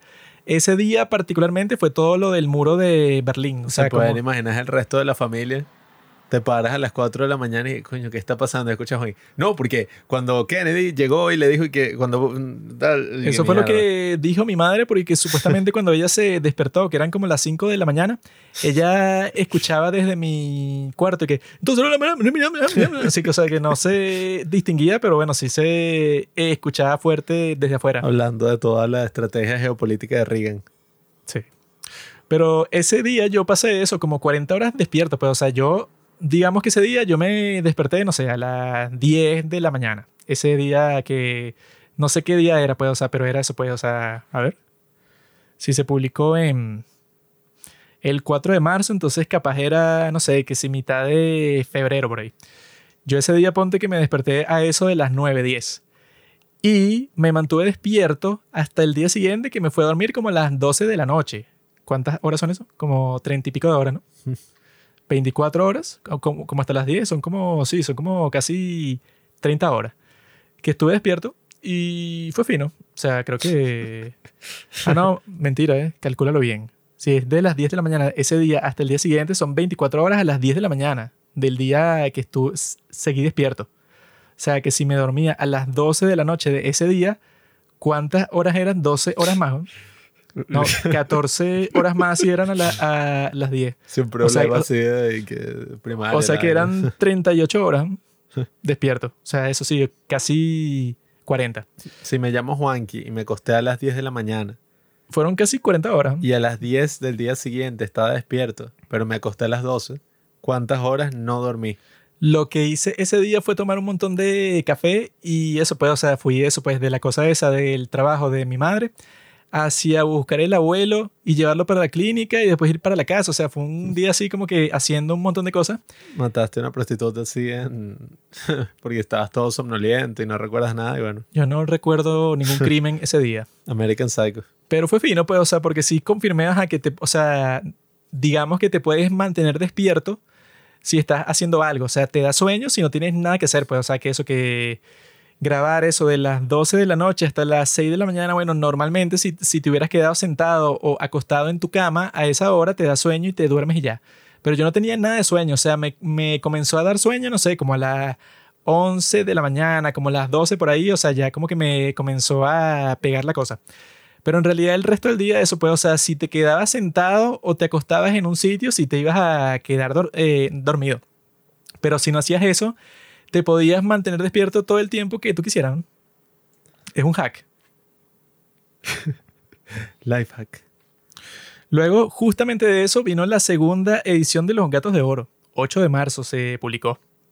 Porque claro, también ocurrió que los Oscars, por todo el tema de, ajá, o sea, el COVID y tal, los habían atrasado un mes. Los terminaban haciendo en marzo. Y recuerdo que ese mismo día yo fui a ver con mi chica Everything Ever All at Once en el cine. No sé por qué coño, porque, ajá, o sea, era la tercera vez que la veía. Pero yo dije, bueno, quiero mostrarte lo basura que es esta película y como probablemente va a ganar todo en los Oscars. Y fue una experiencia de mierda, o sea, yo no sé qué coño es ese cine, pero la película se paró como dos veces. Un momento que se le fue el audio. Un momento donde se acaba, o sea, hay un final falso en la película que salía The End. Y entonces como que se paró la película y la gente, o sea, como 10 personas se pararon y se fueron del cine. Y dije, no, no, no, este no es el final, ya va. Salí y que, ay, sí, perdón, es que hubo un mini apagón. Entonces como que volvieron y pusieron la película y le faltaba como 40 minutos. ¿A qué cine fuiste tú, animal? Una mierda ahí, el más mierda que hay. como es? Bueno, no es tan malo, pero a veces Multiplaza Paraíso. Pero bueno, vi eso y después fui a mi casa, que yo no iba a ver los Oscars, pero dije, bueno, ¿qué coño? Vamos a ver qué están pasando. Ajá, o sea, porque mis padres sí lo estaban viendo. Y Everything, Everywhere, All at Once ganó todo. Todo. o sea, mejor película, mejores directores gays, no sé. Los o sea, actores ganaron todo. todos los actores ganaron, mejor guion, o sea, todo, pues, o sea, como que, que no sé, bueno, una cagada, yo no entiendo. O sea, que también esa es la, la cosa. Hay películas que yo, o sea, ajá, como un aspirante cineasta pobre, o sea, que no, ajá, no tengo recursos y nada, digo, wow, o sea, qué cool, o sea, imagínate hacer una película así y tal. Pero la veo y me parece una mierda, o sea, terrible, como toda woke, no sé por qué razón, como esa otra, la de Insight. ¿Te acuerdas? La de Bob Burnham, que hablamos Ah, así, sí. que uno dice, wow, o sea, El supuesto stand-up, porque no es ningún sí, stand-up. que imagínate, o sea, hacer una película tú solo en tu casa, sí, y que sea lo mejor, o sea, un especial de Netflix. Y la veo y la odio, pues, o sea, digo, marico, qué mierda y todo. No, o sea, es lo mejor que he visto en mi vida. Entonces, bueno, no sé si me está pasando lo de South Park, cuando el tipo Te este... estás poniendo viejo. Sí, o sea, cuando escuché hay una canción nueva y se escucha que... No, es que eh, yo soy el juez, ¿eh? Por eso soy crítico. O sea, las personas pueden creer que saben que algo es bueno. En el caso de Everything Ever All at Once es una mierda. Y yo les puedo decir objetivamente que no, bro, es una mierda. O sea, no tiene sentido que te guste. Y si te gusta, eres un maricón. O sea, eres un tipo que eres muy sensible. Cualquiera de esos mensajes, bueno, es que si el mensaje más estándar del mundo y que trata bien a las personas.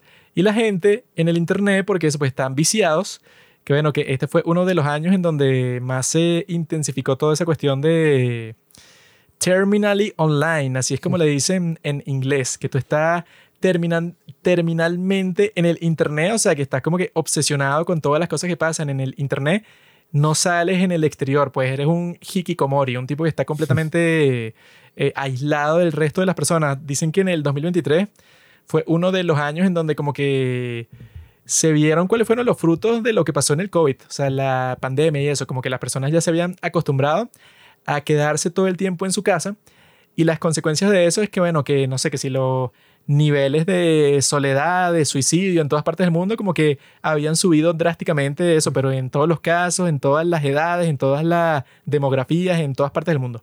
Es un gran problema que, bueno, que va a terminar con la sociedad, pero no es tan grave. Nosotros, just- justamente luego de ese capítulo de los gatos de oro, bueno, que son nuestros premios Oscar, Que que son hicimos lo- el reel que quedó súper cool. O sea, que ese fue que, uno de los que más me esforcé, que quedó así. Porque en esa época nosotros no hay que hacer reels. Entonces hicimos un pocotón de reels así grabados con luces y broma y un show. Y bueno, no le fueron algunos también. Entonces nos picamos y nos sacamos más. Pero ese de los gatos de oro, oye, quedó súper fino. Y el episodio de los gatos de oro fueron como cinco horas. fueron 4 horas y 20, Pablo. Ah, bueno, imagínate. 4.20. Soy un maldito idiota. Fumé marihuana. Luego de eso fue un en 15 de Tar, que bueno, no voy a hablar de esa película Excelente mierda. película. Una película de poser para Pablo. Ujú. Luego conversamos de un capítulo bonus que se ve muy bueno. Los Oscar, la infantilización de la sociedad y el futuro. y escuchen somos. la descripción, ve que reaccionamos a los infames premios de la academia que decidieron darle todo a Everything Everywhere All at Once. Comentamos la extraña tendencia de infantilizar a todo el mundo y nos preguntamos qué es lo que va a pasar cuando se termine la globalización de la mano del gran Peter Sagan. Que bueno, que yo este año me leí ese libro de él que es muy bueno. Eh, pero eso de la infantilización, e- no, infantilización de la sociedad es una cuestión que, bueno, que este fue el año como que de las age gaps. El año que yo me di cuenta que por internet hay como que una tendencia muy rara, bueno, que la he comentado mil veces en el podcast, que es que como que hay como que un grupito, como que un culto de puras mujeres treintañeras o cuarentañeras que están tratando de cambiar la cultura para siempre. ¿no? O sea, están haciendo como que una especie de esfuerzo sin sentido para que parezca que si a ti te gusta una muchacha de entre los años 18 y, no sé, y 26, porque incluso llegan hasta ese extremo. Y bueno, ya te voy a contar por qué 26 años. Eh, si a ti te gusta una mujer, o sea, dice, no, es súper atractiva esta muchacha que tiene 20 años. Quiere decir que tú eres, quizá no eres pedófilo, pero eres semi-pedófilo, eres como 50% pedófilo. Sí, que fue, no sé si fue este año que fue todo el drama de Leonardo DiCaprio. Y no recuerdo si fue el año pasado. No, es que O sea, bueno, antepasado. yo creo que esto simplemente es una parte más de todo lo que está pasando con las palabras. Soy un tipo, un filósofo. Soy Jordan Peterson. Lo, John Paul Sartre, dirás. lo que está pasando con las palabras es que, por ejemplo, Wittgenstein. la palabra racismo. Yo en el pasado, si yo decía Pablo es racista, ¿qué significaba eso? Bueno, Pablo piensa que las otras razas son inferiores a la suya, y entonces dice, bueno, todas las personas chinas son estúpidas y todas las personas tal, eso, eso es un racista, un tipo que discrimina a los demás solamente cuando se entera si tú viniste de un país de África, dice que, bueno, tú debes ser un pedazo de mierda porque eres de África, eso es un racista. Y el día de hoy lo han transformado completamente porque, bueno, ya el racismo fue, bueno, como que disminuido muchísimo. Bueno, si el presidente de los Estados Unidos fue un tipo negro en un país en donde la esclavitud, bueno, era así como que súper popular, entonces quiere decir que, bueno, que las personas del día de hoy son muchísimo menos racistas que antes, ¿no? Pero claro, las personas que les gusta quejarse de todo necesitaban como bueno, como que otra bandera. Entonces lo, lo que hicieron fue redefinir la palabra. Y que, bueno, ok, racismo ya no es lo que significaba en el pasado. Racismo ahora es cuando tú tienes una conducta que está internalizada. O sea, tú eres racista, pero no lo sabes. O sea, tú, no, tú nunca dices nada racista, no piensas que otros grupos raciales son inferiores al tuyo. Sin embargo, tú cuando ves una persona china por la calle, asumes por alguna razón que los tipos son dueños de un restaurante chino. O entonces eso te hace racista a ti porque tú caíste en un prejuicio, pues, o sea, tú juzgas a las personas sin conocerlas. O sea, es como que, ajá, están tratando, quieren seguir llamándote racista, cambiándole el significado. Y pasa lo mismo, por ejemplo, cuando una persona dice, no, es que tú eres misógino. Entonces, en el pasado, misógino, bueno, ¿quién puede decir que misógino? Un tipo que llega para, para su casa y que, mira, perra, tú no puedes trabajar, tú eres mi esposa, tú existes para hacerme la comida a mí, y si yo llego del trabajo y no está hecha, te caigo a golpe. Eso es lo que yo pienso que es un misógino. El día de hoy que no, Pablo es un misógino, porque él eh, le preguntaron eh, del 1 al 10 cuánto le das a esta muchacha y Pablo dijo 6. Y Pablo es un misógino porque el tipo le puso un nombre a una persona, entonces le está objetificando. Entonces... No, es un misógino, o sea, no, no fue a ver The Marvels. Exacto. Y dijo que la sirenita era mala. Por eso es que yo pongo eso de la infantilización de la sociedad, porque si no, él es un pedófilo. Él tiene 25 años y resulta que vio una muchacha de 21, o sea, cuatro años menor que él, y el tipo dijo, uy, qué rica está. O sea, es un enfermo, o sea, ¿por qué? O sea, ¿qué tienes tú en común? Un muchacho de 25 con una, una señora, una muchachita de 21. Sí, bueno, que yo, yo tengo un amigo de 22 años que me estaba contando ahí sobre su trabajo y sus cosas, y entonces yo dije, ay, ¿qué tal? Eh, o sea, como todo tío, pues, y, las chicas y las mujeres. La muchacha. Eh, ¿Qué tal? Las novias. Y entonces él y que, bueno, eh, hay una historia toda loca porque había una ahí que yo estaba como hablando con ella y ella era guardia de seguridad de la empresa y yo qué. Y entonces ella estaba como, ajá, o sea, viendo, pero no, o sea, menos mal, menos mal que no le pedí el número. Yo dije, ¿por qué? O sea, que, que o sea, ¿qué pasó? Era hombre, tal. Y que, no, no, o sea, resulta, o sea, Marico, escucha, resulta que tenía 18 años. Y dije, ajá. Y, ajá, o sea, ¿y qué pasó? Y que tenía 18 años, marico. Y dije, ajá, ok, ¿qué tiene? Y que yo no puedo estar con alguien así tan chiquito, o sea, es un niño. O sea, yo tengo 22, o sea, ¿cómo yo podría estar con una de 18? O sea, no tiene sentido. Nada. Y entonces, y mi novia, ay, al fin, un hombre serio que reconoce cómo deberían ser las cosas. Y que, la única razón por la que dice eso es porque seguro te acobardaste y no le pediste el nombre y la tipa se fue con su novia de 30 que la estaba esperando afuera, que bueno, bueno, no sé, no sé qué tanto. Que eso, Pero, ese muchacho lo que le pasó es que le lavaron el cerebro a estas treintañeras y cuarentañeras que las que están tratando de crear la narrativa. Porque claro, hay muchas mujeres que llegan a los 30 años, a los 40 y bueno, pasaron todos sus 20 y no, es que yo soy libre, yo no, yo no necesito un hombre, tal y tal y tal. llegan, a los llegan a los 36 años y entonces están y que, ah, bueno, yo quería salir con este hombre de 36 años que ya tiene la vida resuelta, tiene su propio apartamento, tiene plata, todo. Pero resulta que el tipo de 36 no quiere salir conmigo, sino que quiere salir con la muchacha de 23, por ejemplo. Y entonces los tipos se buscan, bueno, una explicación y que, no, bueno, yo simplemente no, no puedo aceptar que llegué a esta fase de mi vida y no me he casado, entonces, bueno, me tocarán los hombres menos valiosos de este grupo de edad porque los que más tienen plata, pues, o sea, que si los tipos más cool, como todos los, los, los, que están en la lista de clientes de Jeffrey Epstein, todos esos, bueno, son multimillonarios y quieren estar con muchachas de, no sé, 17. Mientras tanto, yo tengo 37 y nadie quiere estar conmigo. Bueno, técnicamente, que esa es la parte que, bueno, que nadie menciona, es que, bueno, tú como una mujer de 37, yo creo que tú puedes ver la realidad y decir, bueno, lamentablemente a ti no te toca eso, el premio mayor. Pero yo apuesto que hay muchos hombres que quisieran estar contigo. Tú no quieres estar con ellos porque, no sé, porque no te parecen atractivos o lo que sea. Pero para una mujer, eso, a, menos que tengas 60 años, para una mujer de esa edad de que puedes conseguir hombres, puedes. Pero la cuestión es que no te gustan los que gustan de ti. A ti te gustan, bueno, un tipo que sea que si Christian Grey. Pero Christian Grey no va a salir contigo porque el tipo, bueno, tiene opciones y normalmente, que eso fue lo que yo publiqué, bueno, en la cuenta de los padres del cine y lo dije en una recomendación también, que hay estadísticas, pues, o sea, esto no es, o sea, que es gracioso porque otra de las cosas que pasa en el internet el día de hoy es que hay un montón de personas así que cambiaron la religión, o sea, se la dan de ateos, pero su otra religión es la ciencia. Entonces yo he visto a personas estúpidas pidiendo fuentes de cualquier cosa obvia por internet. Una de esas cosas obvias es que no, mira, normalmente a las mujeres les gustan mayores y a los hombres menores. Tú cuando dices eso en el internet te salen un montón de nerds y ¿cuál es tu fuente? Y, ¿Qué fuente? Yo no necesito ninguna fuente, eso es obvio. Ariel 12. Hay- Times New Roman. Yo vi unos nerds que estaban discutiendo en Reddit. Un tipo puso una publicación en un subreddit que es como que para que la gente te da argumentos en contra. O sea, como que tú le dices algo y la cosa es que te lo contradigan, ¿no?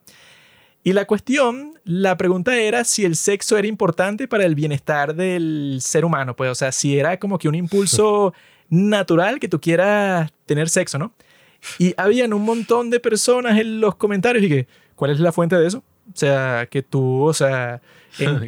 ¿En qué sentido tú te verías como que, o sea, qué impulso sexual tienes tú? O sea, en realidad eso es algo, o sea, que tú tienes como persona o es como que un capricho mental tuyo te- que tú tienes la necesidad de tener sexo. O sea, se estaban preguntando eso y estaban pidiendo que cuál es el estudio que tú estás usando para justificar que en realidad una persona eh, tiene como que ese impulso todo el tiempo de tener sexo.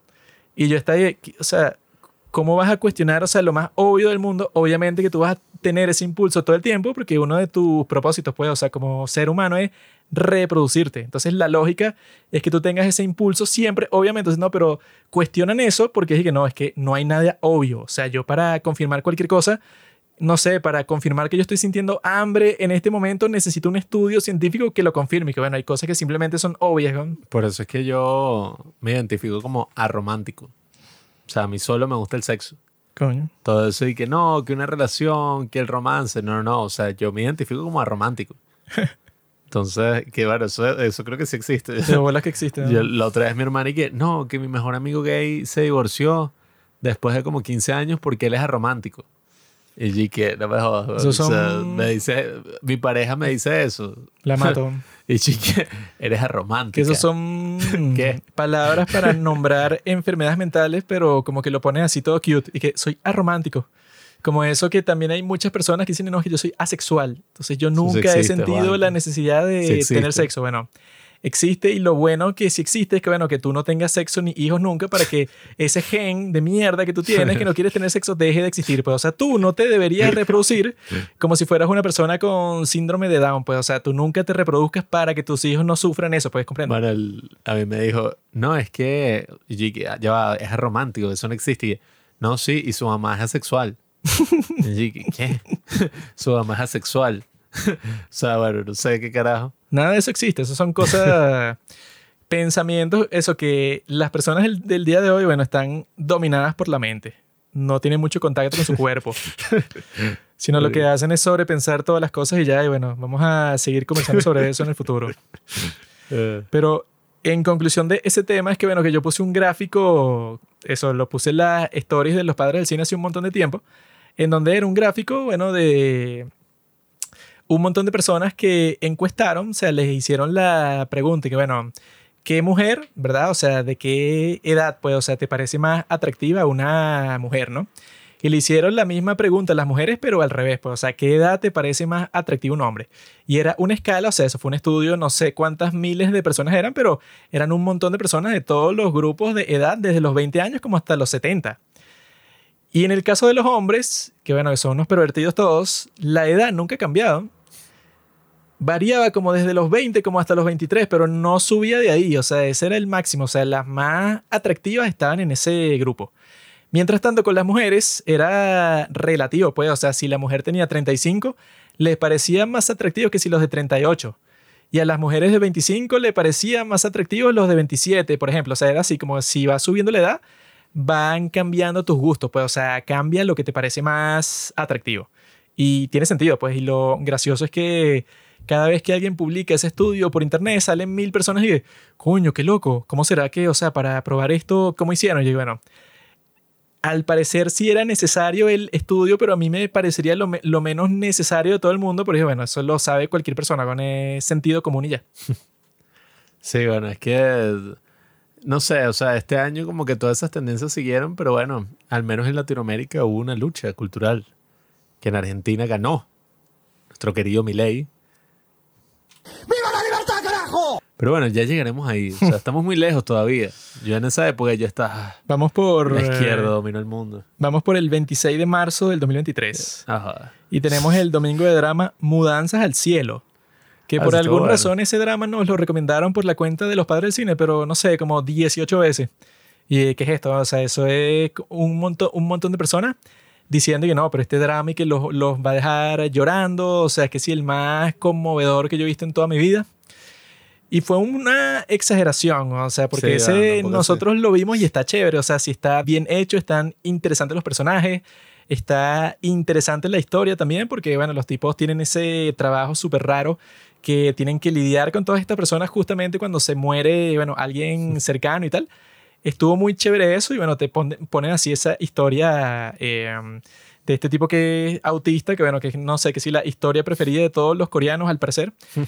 Y bueno, que tiene que lidiar con la muerte del padre y tal. O sea, es un poco cliché en ese sentido, pero sí está muy fino, pues, o sea, como que los casos que te muestran, porque al parecer los coreanos, bueno, o sea, que lo hemos confirmado, bueno, con una cosa también, pues, o sea, que pasó recientemente, que bueno, que en cualquier momento se pueden suicidar. O sea, si tú conoces a un coreano, tienes que tener cuidado porque en cualquier, momen- en cualquier momento se mata a sí mismo, pues, o sea, no puedes decirle ningún insulto, no puedes tratarlo mal por nada porque lo que te muestra en ese drama, bueno, o sea, se suicidan unos viejitos, otro se muere, bueno, pero que ya se iba a suicidar, pero que se murió antes, o sea, es una cuestión Ay, así. Y te lo muestran como que, ay, bueno, qué bonito, o sea, se, se mataron juntos, o sea, qué, qué romántico. Murieron felices. ¿no?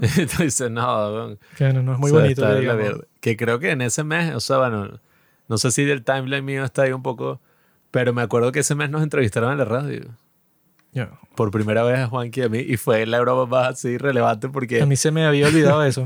nosotros hicimos chistes y cosas y tal, y los tipos no nos pararon media bola. Era como hacerle un chiste a una pared. ¿no?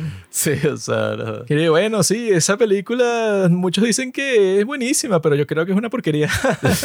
y, los, y los tipos así como que, ah, pero ¿por qué crees eso? O sea, sí, bueno, los más serios del mundo. Sí, no, no, no fue tan divertido, pero bueno, quedó para la historia.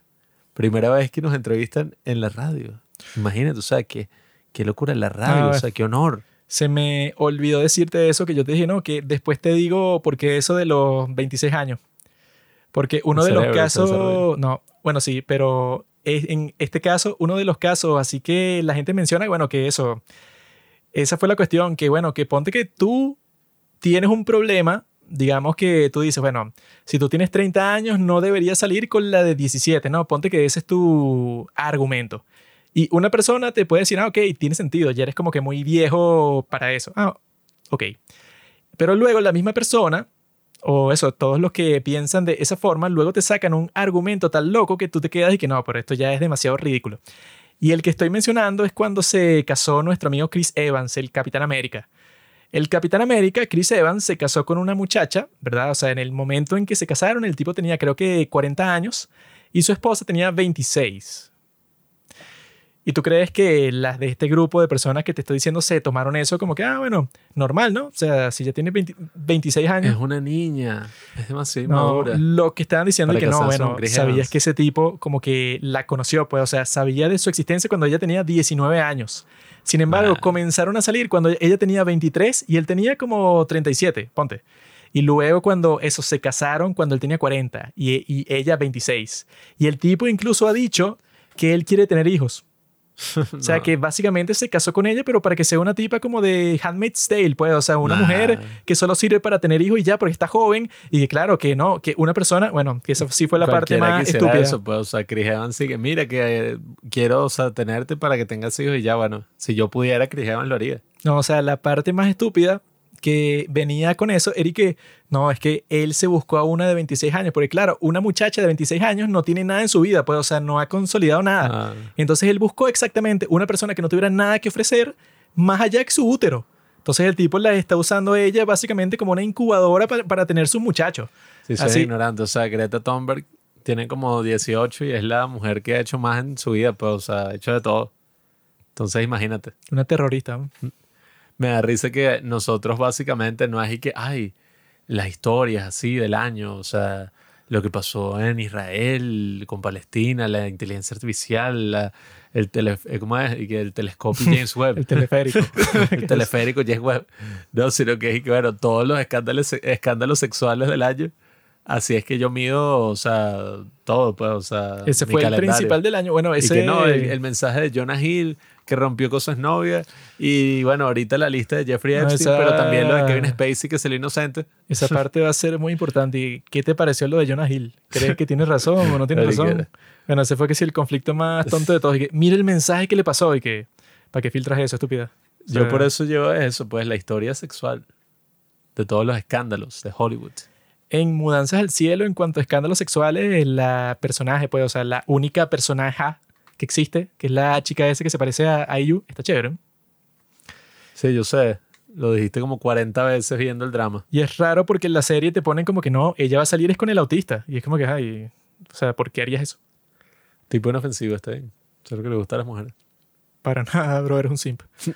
Luego de eso vino un en 15 de la película Unlocked, que es una película coreana de una tipa que pierde el, Ah, teléfono, que bueno, Eso se me ha olvidado. no fue Pero muy no interesante. mala, Sí, o sea, fue entretenida, pero era como que medio estúpida la trama y que no, si tienen tu teléfono controlan todo en tu vida. Sí, nada. Hicimos un capítulo, que eso fue el 5 de abril de 2023, que se llama Todos somos Patrick Bateman, con nuestra hermana Andrea Orellana. Eso fue en el 2023. Claro, idiota. Mierda. Y aquí tenemos la descripción. American Psycho se convirtió de repente en el icono cultural. Existen trillones de memes para probarlo. En este episodio intentamos resolver el misterio de que, de, de que nos sintamos tan identificados con un asesino en serie, psicópata millonario, Sigma. Complementamos esto con una conversación sobre True Beauty, otra película que fue redescubierta por el internet en estos últimos años. True Beauty. Ah, no, con Am- American Beauty. Y qué mierda. Al igual que Patrick Bateman, se siente frustrado con su existencia a pesar de tener todo lo que en teoría debería hacerlo feliz. Ese episodio estuvo bueno. Decodificamos a todo el gen norteamericano. Bueno, mira, la crisis. aquí dice que Trump ha sido injustamente imputado. Ajá. Una cosa importante lo que conversamos ahí. Y luego, bueno, esas dos películas, porque se convirtieron en un meme. Bueno, ya eran un meme, pero este año fue bastante prevalente todo lo Sigma, todo lo Patrick Bateman, todo lo que me gusta a mí. Toda la musiquita de esta así. Que bueno, en las publicidades de Spotify de mi país, bueno, te ponen mil veces la maldita mierda de Soundtrap. Pero. Ah, sí. Y que nunca voy a usar esa mierda de soundtrap si lo pones cada cinco segundos. Sí, bueno, igual soy muy pobre, ¿no? Tengo Spotify gratis todavía. Bueno, como mi cuarto año con eso. Pero cuando hicimos ese episodio, grabamos en el cine. Fue la primera vez que pedimos reel. permiso y grabamos el reel de Instagram en el cine y fue histórico. Y bueno, no nos han... Después, no sé, o sea, creo- no sé si hemos vuelto a preguntar, creo que no. Luego de eso yo ahí. le pasé un correo como que agradeciéndole y tal, pero no me respondió. Y no, o sea, pero yo cuando le pasé eso era con el, con el reel, pues, que mira, esto fue lo que hicimos. Cuando le pedí permiso para grabar en la sala, era por eso y se lo mandé. Pero no me respondió nada. Eric, bueno, te lo mandé para que me digas, ah, ok, me gustó o no me gustó, pero la tipa no dijo nada. Que no sé, o sea... Entonces no volvimos a ir y ese reel en particular no tuvo mucho éxito cuando yo estaba, bueno, si lo grabamos dentro de la sala de cine, yo pensé que las personas iban a decir, ¿cómo hicieron eso? Qué cool. O sea, Sí, nadie que, i- que i- iba a ser una de las razones principales que, ajá, ¿cómo hicieron para grabar en un cine y tener como que varios ángulos dentro de la sala, afuera y tal? O sea, ese era el punto. Sí, fue Porque que, son los bueno, padres del cine, un podcast sobre cine, o sea, qué carajo. No, y que a mí me da risa porque fue también el año de que, ajá, o sea, mira, eh, déjenos grabar esto, o sea, denos pases de prensa o, o esto, y que, ah, ok, sí va. Hacemos el video y no tenemos ni idea si ofendimos o no a las personas, pero lo hacemos y no, o sea, no nos dicen nada, pues. No Eso nos responden, no le dan like, no lo comparten, y que bueno, No, y que Y ¿qué, también bro? en un ¿Qué reel como que un poco picante así, porque era sobre esos temas, pues, y que no, sobre American Psycho, American Beauty y tal. Entonces no sé si eso también jugó un papel en que los tipos, ¿cómo graban eso en nuestras salas? No sé si fue por eso, no creo. Sí, quizás nos estamos inventando una vaina ahí que nosotros también y que la Comic Con y que no, y que no les gustó nuestro video de no sé qué broma. Pero, oye, este año fuimos a la Comic Con, Juanqui fue vestido como Donald Trump y yo como el Che Guevara y yo todo asustado y que no, nos van a censurar porque Venezuela es un país así comunista y entonces Donald Trump eh, es un símbolo de odio aquí en este país. Y entonces llegamos y creo que ha sido el mejor recibimiento así que me han dado en mi vida. Pues literalmente lo único que fue fue que me hablaron amablemente. O sea, yo soy como el Joker. Fui que los padres del cine, bienvenidos, jaja, aquí están sus entradas. Y yo que wow. O sea, es el mejor momento, es el tope de mi carrera. Y que no, Y- ¿cuál fue el mejor momento de toda tu vida? Y que no, es que una señora en el supermercado dije que, oh, mira, me gusta tu sonrisa. Sí, o sea, Ese fue el, el mejor elogio que me han dado en toda mi vida. No, fue una cosa así y fue gracioso porque, bueno, nadie, o bueno, como cuatro viejos reconocieron que, ajá, la gorra de Donald Trump. No, creo que no te acuerdas de cómo fue, porque un par de chicas atractivas disfrazadas, de no sé qué estaban disfrazadas, pero me dijeron que me gusta tu gorra.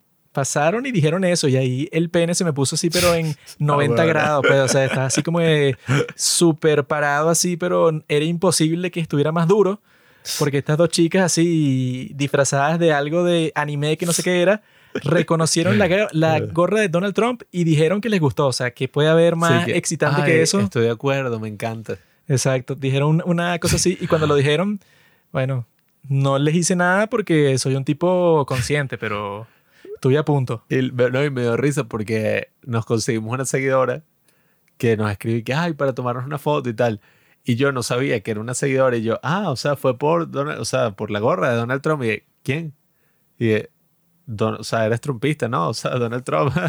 y ¿quién es ese? Y no, joder, coño, su madre". Na- o sea, Eh, está desconectada de la realidad. prácticamente nadie sabía. Y, bueno, y lo del Che Guevara menos. O sea, eso sí que, No, no, ah, no. sí, ese anime. Tú no puedes juzgar si alguien sabía o no sabía porque te lo dijo. Quizá muchas personas sabían y te vieron y siguieron caminando y no les importaba. No, que, oh, wow.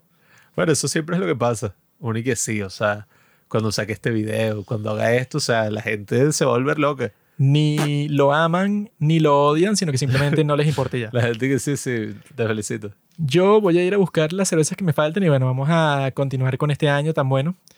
Que ya vamos a llegar al mejor mes de todos, que es el mes de julio, que es en donde pasaron las cosas más importantes, bueno, que cambiaron el mundo. Estamos a punto de llegar ahí. Continuamos con esto y bueno, nos toca una de las partes más importantes del año, la película de Super Mario Bros., la que se iba a convertir en la película más taquillera de toda la historia, de todas las que se han hecho de videojuegos. Se convirtió en la más taquillera de videojuegos. El Virgin Fest 2023. Y es una película que, bueno, o sea, la cuestión es que Pablo, cuando fue a ver esa película, él esperaba que fuera, no sé, El Mago de Oz, que es su película preferida, esa- hecha para los gays, así, bueno, un gran éxito. Pero la película, bueno, es una estupidez ahí para divertirse, basada en los personajes de Marvel, que yo creo que, bueno, con películas de videojuegos tampoco se tienen que poner muy ambiciosos y que va a ser la historia exactamente y a todo el mundo le va a gustar, sino que puede ser como que, bueno, ajá, está medio basada, los fans van a ver las referencias al juego, la historia es una estupidez ahí genérica y ya el fin, pues, o sea, que eso fue exactamente lo que fue y por eso es que yo la disfruté. Yo no la disfruté porque, ajá, o sea, fin, una película de Mario, pero no sé, o sea, lo único que pedía es que tuviera una historia. Bueno, sí y tiene- la historia era que, no, bueno, eh, Mario se pierde ahí en este mundo y tiene que volver a casa. Y en el camino, o sea, era como la vaina más formulaica, más genérica, así que yo he visto en mi vida, porque Sí, bueno, que lo que le decían y que ese guion fue escrito por una inteligencia artificial. Sí, o sea, porque es que literalmente, como que todas las cosas que uno supuestamente no debe notar, pues, de la estructura de un guion y que, claro, él tenía algunas, eh, algunos errores, pues, en su vida, en la relación con sus padres y todo, y con su hermano, y bueno, al final eh, lo arregla. O sea, todo eso se ve, pero a kilómetros de distancia, y lo hacen, pero de la manera más así. Sí, bueno, y que no, y que cuando llegan al clímax se reúne con su hermano y ahí resuelven el problema porque salvan el mundo y se convierten en unas celebridades, o sea, es como que formulaico 100%, pero bueno, o sea, de una película blockbuster de Mario no esperaba mucho, pero también está uno de los momentos más icónicos de la historia, bueno, del año sobre todo es lo que más me acuerdo. El famoso Peaches, Peaches, Peaches, Peaches, Peaches. Fue genial. Me, me da risa el olor que hay aquí en el, nuestro estudio. Bueno, Huele a marihuana, pero no sé qué es lo que pasa. Ahorita son las una de la mañana, ¿no? Y yo el otro día, yo me acuerdo que yo iba a grabar, creo que la recomendación de los extraterrestres. Y mi cuarto comenzó a oler a marihuana, pero como si yo hubiera prendido, bueno, un incienso de, de marihuana ahí en mi escritorio. O sea, una cosa así. Y bueno, no sé qué está pasando. Estoy drogando, estaba Pero me parece una buena señal. O sea, eso fue lo que yo pensé con el de los extraterrestres porque me comencé a sentir como que más como que, oh, sí. O sea, en, en un ánimo así como que cool. Y en este momento estamos en otro lugar del apartamento, pero huele igual así, pues, o sea, como que se esparció Sí, por la sala y por este cuarto, por todas partes. una. Y me parece genial, pues. O sea, está bien. ansiedad. Te da ansiedad. Ansiedad te va a dar cuando veas esto que tengo aquí. Para ti. Luego de ese vino el Juan que recomienda Estamos al borde de una guerra nuclear, parte 3. No, se ¿Qué? fue todo el año. que es donde terminó la serie, eh, bueno, ese, ¿verdad? O sea, la parte final, pues. Y por eso solo duró una hora y diez, porque esa era como que la conclusión. ¿Cuáles eran las lecciones que se aprendieron en la parte 1 y parte 2? Bueno, que yo digo al final de la parte 2, que yo esperaba que fueran dos partes nada más, pero como ya el segundo estaba terminando como, no sé, como a las cinco horas y media, entonces yo dije, bueno, voy a hacer otro capítulo que sea solo de las conclusiones, porque si no va a durar demasiado. Y bueno, ahí fue donde se concluyó que no, que no estamos al borde de ninguna guerra nuclear. Y bueno, se confirma el día de hoy porque estamos en enero de 2024 y no, no ha pasado nada de que ahora Putin ya tiene listos los misiles. O sea, no estamos ni cerca de nada así. Luego de eso hicimos nuestro capítulo que, bueno, se estrenó el 20 de abril, que es el cumpleaños de Hitler del 2023, por eso lo estrenamos ese día, que se llama Dios está muerto. Mm. Nuestro capítulo número 62. Uno de los temas aquí que sale es que Juanqui relata sus desventuras en Tinder, que este año fueron, bueno, fueron muchísimas. Y eh, también conversamos sobre Dios, pero lo que yo conversé de Tinder ahí, bueno, se, man- se mantuvo como un patrón todo el año, que yo no sé por qué en el Tinder de aquí, o sea, yo he escuchado que el Tinder de otros sitios, y bueno, yo he viajado, lo he visto, que el Tinder de otras partes del mundo, digamos que las chicas se sienten como que mucho más cómodas en su vida y no piensan que todos los hombres somos Jeffrey Dahmer. Por lo tanto, bueno, cuadrar una primera cita, ¿verdad? Es mucho más fácil. Y lo, me- lo que me pasó a mí este año, tanto con las chicas que conocí como por Tinder, como por Instagram, o sea, que sí funciona, pues, o sea, para conocer mujeres, pero virtualmente y ya, pues, o sea, me ha sido imposible tener una primera cita con cualquier chama que conozca por Tinder. Imposible, porque yo creo, bueno, hay como que varias razones, ¿no? Pero es raro porque yo creo que este año fueron como cuatro citas así en donde pasó esto, mira. Ponte que yo te digo, bueno, ya llevamos conversando, no sé, como cinco días.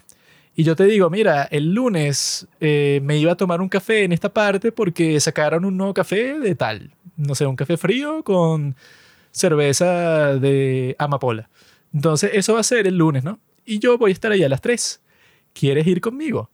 Entonces la chama, en vez de decir, no quiero salir contigo, maricón, dicen esto, ah, me parece muy bien, ok, nos vemos el lunes a esa hora, ¿no?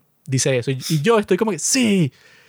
Y luego, como a la media hora, dice, ay, me acabo de acordar, yo ese día, ese lunes, tengo una cuestión a las 3, pero yo creo que sí llego, o sea, yo ese día te escribo y vemos.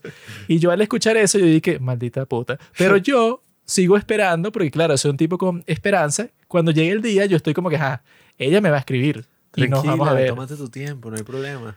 Pero eso, pues, o sea, la otra, o sea, las razones que están, pienso yo, para no, o sea, para que las malditas estas no asistan a las citas, que yo creo que este año por Tinder has- han pasado como cuatro cosas así, que yo no entiendo por qué, o sea, si tú no quieres salir con alguien, es mucho más fácil, tanto para ti como para mí, así yo no an- ando con una anticipación de lo que puede suceder y tal, de simplemente decir que no, mira, o no estoy lista para salir contigo todavía, o simplemente no quiero salir contigo, o sea, lo que sea, pues, o sea, puedes decir cualquier excusa. Y yo he visto que cuando les dicen eso a ciertas hembras, ¿verdad? O sea, que yo he visto que hay personas que, bueno, que dicen lo mismo que yo, que si por Reddit o por Twitter, hay muchas mujeres que dicen y que no, bueno, es que yo he hecho eso, pero el tipo entonces se pone a pasarme mensajes ofensivos y eso, o sea, como que cosas así, ¿no? Pero es que, mira, tú por Tinder, si eso, si siguen hablando ahí, o incluso si tiene tu número y todo, yo no te puedo hacer nada. sea, si yo te quisiera destruir, matar, lo que sea a ti, no puedo hacerlo. O sea, yo solo tengo tu nombre y tu número de teléfono. O sea, Sí ¿cómo puede. podría hacerte daño a ti? Rastrear su dirección IP y bueno. Sí, bueno, ten- ciberataque. tendría que ser que sí, Mr. Robot, pero de resto es que, bueno, yo no te puedo hacer nada. Entonces, como que en esa situación, tú puedes decirme lo que sea y que, bueno, jódete, no quiero salir contigo, Bueno, es que eres yo un no- pendejo. Yo no entiendo, o sea, lo mismo me pasa a mí que a veces, o sea, ajá, las frustraciones, ¿no? De todo hombre, como dijo mi gran amigo Arsenio, estar solo es un problema. Estar en pareja es otro problema. No, es más problema todavía, coño, qué ladilla. Porque, no, o sea, me da risa porque, no, es que este chamo que me había escrito, pero yo como que, ajá, o sea, no quiero que me siga escribiendo y no sé qué decirle. Y que, ¿por qué no lo bloqueas? Y Bueno. no, ¿qué? ¿Estás loco? Hay Bloquear. como 100 TikToks exactamente así. ¿Y Y que qué? cuando tu chica eso te está diciendo que un tipo le está escribiendo y no le gusta y tú le dices, que, ¿por qué no lo bloqueas? Y sale así un audio de que le está gritando así, pero como si le estuvieran haciendo Sí, un sea- exorcismo. Y ¿cómo lo voy a bloquear? Sí, mierda. Sí, yo quiero. Pero bueno, no sé, esas vainas también. Y que, no, o sea, pero, ¿qué es eso de cita? O sea, ¿cómo que salir de cita? O sea, si yo salgo con alguien, salgo tipo amigos, pues. No, es que, y que, ah, es que, que, ajá. ¿tú crees que yo salgo tipo qué? ahí es donde entra la segunda razón. Que yo este año, yo creo que ajá, hubo como cuatro chamas de Tinder que me dijeron así, ok, nos vamos a ver tal día y no nos vimos un coño. Y hubo otras tres que yo conocí por Instagram en donde pasó exactamente lo mismo. Y solo pude concretar dos primeras citas, ¿verdad? Bueno, que no fueron muy bien, pero bueno, sucedieron. Pero es que esa es la cuestión, pues, o sea, eso es lo que yo pienso. Lo lógico es que si tú tienes una primera cita con alguien, no hay manera de que esa primera cita no sea incómoda. O sea, de que va a ser incómoda, lo va a ser porque tú cuando conoces a cualquier persona por primera vez es incómodo. Incómodo. Eh, ¿Qué es? yo nunca me sentí incómodo. Para mí sí. O sea, a mí nunca me ha pasado que, que que no, bueno, yo conocí un, o sea, a mi mejor amigo lo conocí una vez y desde el primer segundo, eh, vale, bro, ¿qué es lo que? O sea, coincidíamos en todo, nos gustaba exactamente lo mismo. O sea, no, no sucede así, sino que como tú conoces a una persona en la vida real, bueno, es que la ves una vez, medio lo saludas, lo ves de nuevo, medio conversan ahí, lo ves una tercera vez, ya hablan como que más profundo sobre algo que les gusta y tal. Como que va por grados así, van. ¿No te has dado cuenta que cuando sales con un hombre te sientes cómodo y cuando sales con una mujer te sientes incómodo? Sí. Porque crees que es eso. porque debería ser homosexual. Viste, es muy Eso sencillo. arreglaría todos los problemas en, en realidad. O sea, dicen que si tú te metes en la red social Grindr, que no lo he hecho, por cierto, pero querido, eh, lo que resulta ahí es que tú, o sea, los matches ahí son como que, bueno, como que todos le dan like a todo el mundo y si tú quieres coger con un hombre en las próximas dos horas, en este momento incluso, la- lo encuentras y te lo coges y ya, pues, o sea, es as- así de simple y fácil y rápido. Eh, pero, o sea, yo creo que la razón fundamental por la que pasa eso, que bueno, que yo creo, no lo estoy contando muy precisamente, pero yo creo que fueron como cuatro de Tinder que no funcionaron, si recuerdo bien. Tres por Instagram, unas perras ahí que bueno, que por Instagram técnicamente Ahora. funciona mejor porque por Instagram es como que más transparente, porque yo tengo todo. O sea, tú te metes en mi Instagram, están fotos de todo lo que yo hago, está el podcast, o sea, está todo. Entonces, dijiste que el y que mierda. Está el porno. el porno que yo hago, tengo OnlyFans, yo, eso, tú sigues a una zorra por Instagram, ¿no? Y la tipa te devuelve el follow y comienzan a conversar. Entonces, hola, ¿qué tal? Ahí es como todo más transparente porque no es como Tinder y solo pones tu nombre y tus fotos y te vas conociendo y tal, sino que por Instagram, si la chama te devuelve el follow y tú le escribes, o sea, hay muchísimos filtros, ¿no? La sigues. Si no te devuelve el follow, no le escribes porque es como que, ah, bueno, no pasaste el primer filtro. Tú la sigues, te devuelve el follow, pasaste el primer filtro. El segundo filtro le escribes y te responde, bueno, pasaste el segundo filtro. Uno pensaría que, bueno, ¿cuál es el tercer filtro? Están comenzando por Instagram y pasan a conversar por WhatsApp. Ya pasaste el tercer filtro. Yo hice eso con esas tres chamas por Instagram y pasó exactamente eso que les estoy diciendo. Bueno, que primero para cuadrar la cosa es un show y luego dije, ay, me parece una gran idea. Sí, nos vemos el viernes ahí a, a las 2 de la tarde. Eh, yo te confirmo ese mismo día. Y ese mismo día no te escribe nada y tú le escribes algo y dije, no, que se me pasó y tal. Y dije, bueno, jódete. Porque yo he escuchado de los gurús de la cita del internet que siempre dicen, y mira, si a ti una, una muchacha, o sea, tú ibas a salir con alguien, ¿no? Y al cancelarte no ofrece una alternativa, es que ella no quería salir contigo y ya. Eso es yo, creo que es una de las joyas de la sabiduría mundial, que yo creo que sí es así, ¿no?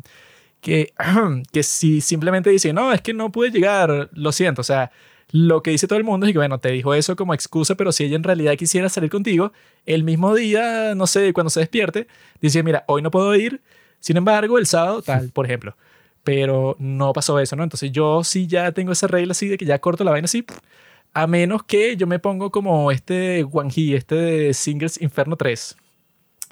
Que yo creo que, o sea, ponte que luego si luego de eso tú quisieras eso, o cuadrar otra salida, o seguir conversando, o lo que sea, lo tendrás que ser tú. Ya yo no te voy a escribir, te jodiste. O sea, ya yo no voy a tomar ningún paso ahí. O sea, si yo te invité a un sitio y no fuiste y no ofreciste una alternativa, te jodiste. O sea, ya yo hice todo. Hermanito, el que se jodiera es tú.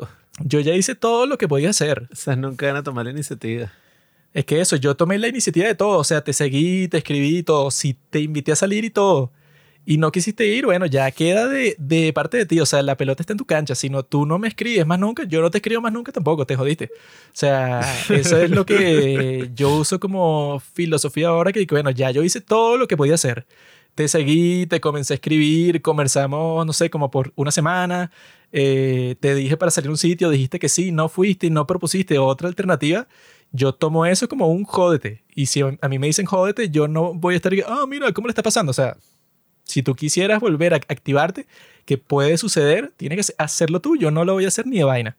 Aunque es una rata. No había contado nada de sus primeras citas. Un hombre con muchos secretos. No, una, tú no sabes cuál fue. La otra sí sabes cuál fue, porque bueno, fue la otra chama ese que sí lo vi. La otra sí no, o sea, si es un fracaso y no funciona nada, no digo nada. Pero esa otra chama tú sí sabes cuál fue. Ah. ¿Quién? Porque fue en la universidad. Ah, Bueno, eso.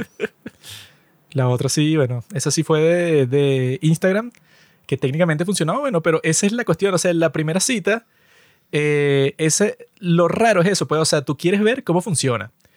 Y la implicación de la primera cita es que, bueno, es como un 50-50, o sea, quizá te va bien, quizá te va mal. Por eso es que es lo raro cuando hay como que tanta resistencia para verse en persona así, porque es que, bueno, yo te voy a ver y ahí no va a pasar nada, o sea, nosotros no somos novios al yo verte y ya. Sí, es que eso Yo no sé si tú me vas a gustar, no sé qué va a pasar. O sea, puede ser que no nos veamos más nunca, así que vamos a hacerlo lo más rápido posible. Así fue y que, no, es que, o sea, yo te quiero ver en plan de amigos, pues, o sea, si tú no vas con eso, yo tampoco, porque, o sea, yo no te conozco. O sea, yo no entiendo cómo tú quieres otra cosa conmigo. Y que tampoco te conozco a ti. O sea, yo simplemente quiero o sea, conocerte. Sí, que bueno, no, voy a decir tampoco mi amigo tal. implica que tú en la primera cita llegas y que somos novios, ¿no? Vamos a tener sexo, ¿no? Y bueno, llegas a conversar y ya, o sea, tú no sabes qué puede pasar. Si llegaras así, Juan, que tendrías éxito. Pero tú no te arriesgas a la cárcel. Yo llego para tantear, llego para tocar un poquito por aquí, un poquito por allá, me gusta esto. Ah, tú son las vainas que se van a filtrar así, que, que bola. De resto no me importa. Pero eso sí, o sea, el recap del año, un montón de zorras que, bueno, bueno incluso... Tinder rap, eso no existe. Sí, no, es, tú como no estás en TikTok, bro. No. Hay un dating rewind del año así, o sea, pero que los tipos se, o sea, como que el chiste es que tú haces una presentación de PowerPoint y que este año tuve cinco citas. De esas, una nos besamos, otra no le hablé más, otra así, pues, o sea, como que una explicación así detallada. Pero eso, pues, o sea, las mujeres son unas putas todas. Esa es mi conclusión.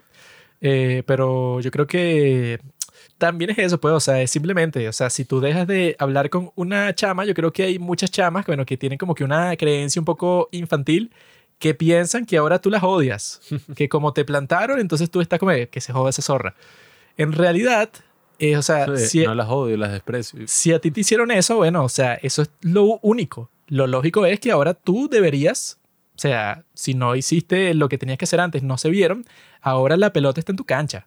Porque eso, yo he tenido luego interacciones con chamas así que como que las chamas piensan que ahora tú las odias, pues. Y que no, yo no te escribí más porque yo pensé que luego de lo que pasó y tal, y que, ¿qué? Yo solo quiero coger y ya, a mí no me importa lo que ha sucedido. O sea, todo puede cambiar. La cuestión es que lo tienes que hacer tú, pues si no voy a quedar como el más huevón. ¿Tú crees que yo tengo algún resentimiento? O sea, si tú me das sexo, no importa que hayas matado a mi madre, o sea, que me hayas robado, o sea, nada, pues. Es que eso, hay muchas chamas que eso, que luego como que terminamos conversando por una cosa así que ella como que me respondió que es una story por Instagram, no algo. Y de las primeras cosas que dicen, y que no, yo pensé que ya no, tú, no me quería hablar más nunca por lo que pasó y tal. Y, yo- y yo que bueno, o sea, en ese momento, claro, pero si tú me mandas otro mensaje o lo que sea, bueno, cogemos mañana si quieres. O sea, eso no tiene nada que ver con... Bueno, me pasó una vez una estupidez así que fue que. O sea, ajá, íbamos a salir supuestamente, eso fue hace mil años. Pero 2019. Íbamos a salir, pero entonces. no, no, no, eso fue este año, de puta. no, Debe ser loco. Y íbamos a salir al cine, que mierda. no. íbamos a salir y eso fue eso, pues 2019. Y ese día iba a haber y que una consulta popular, una vaina así, una elección.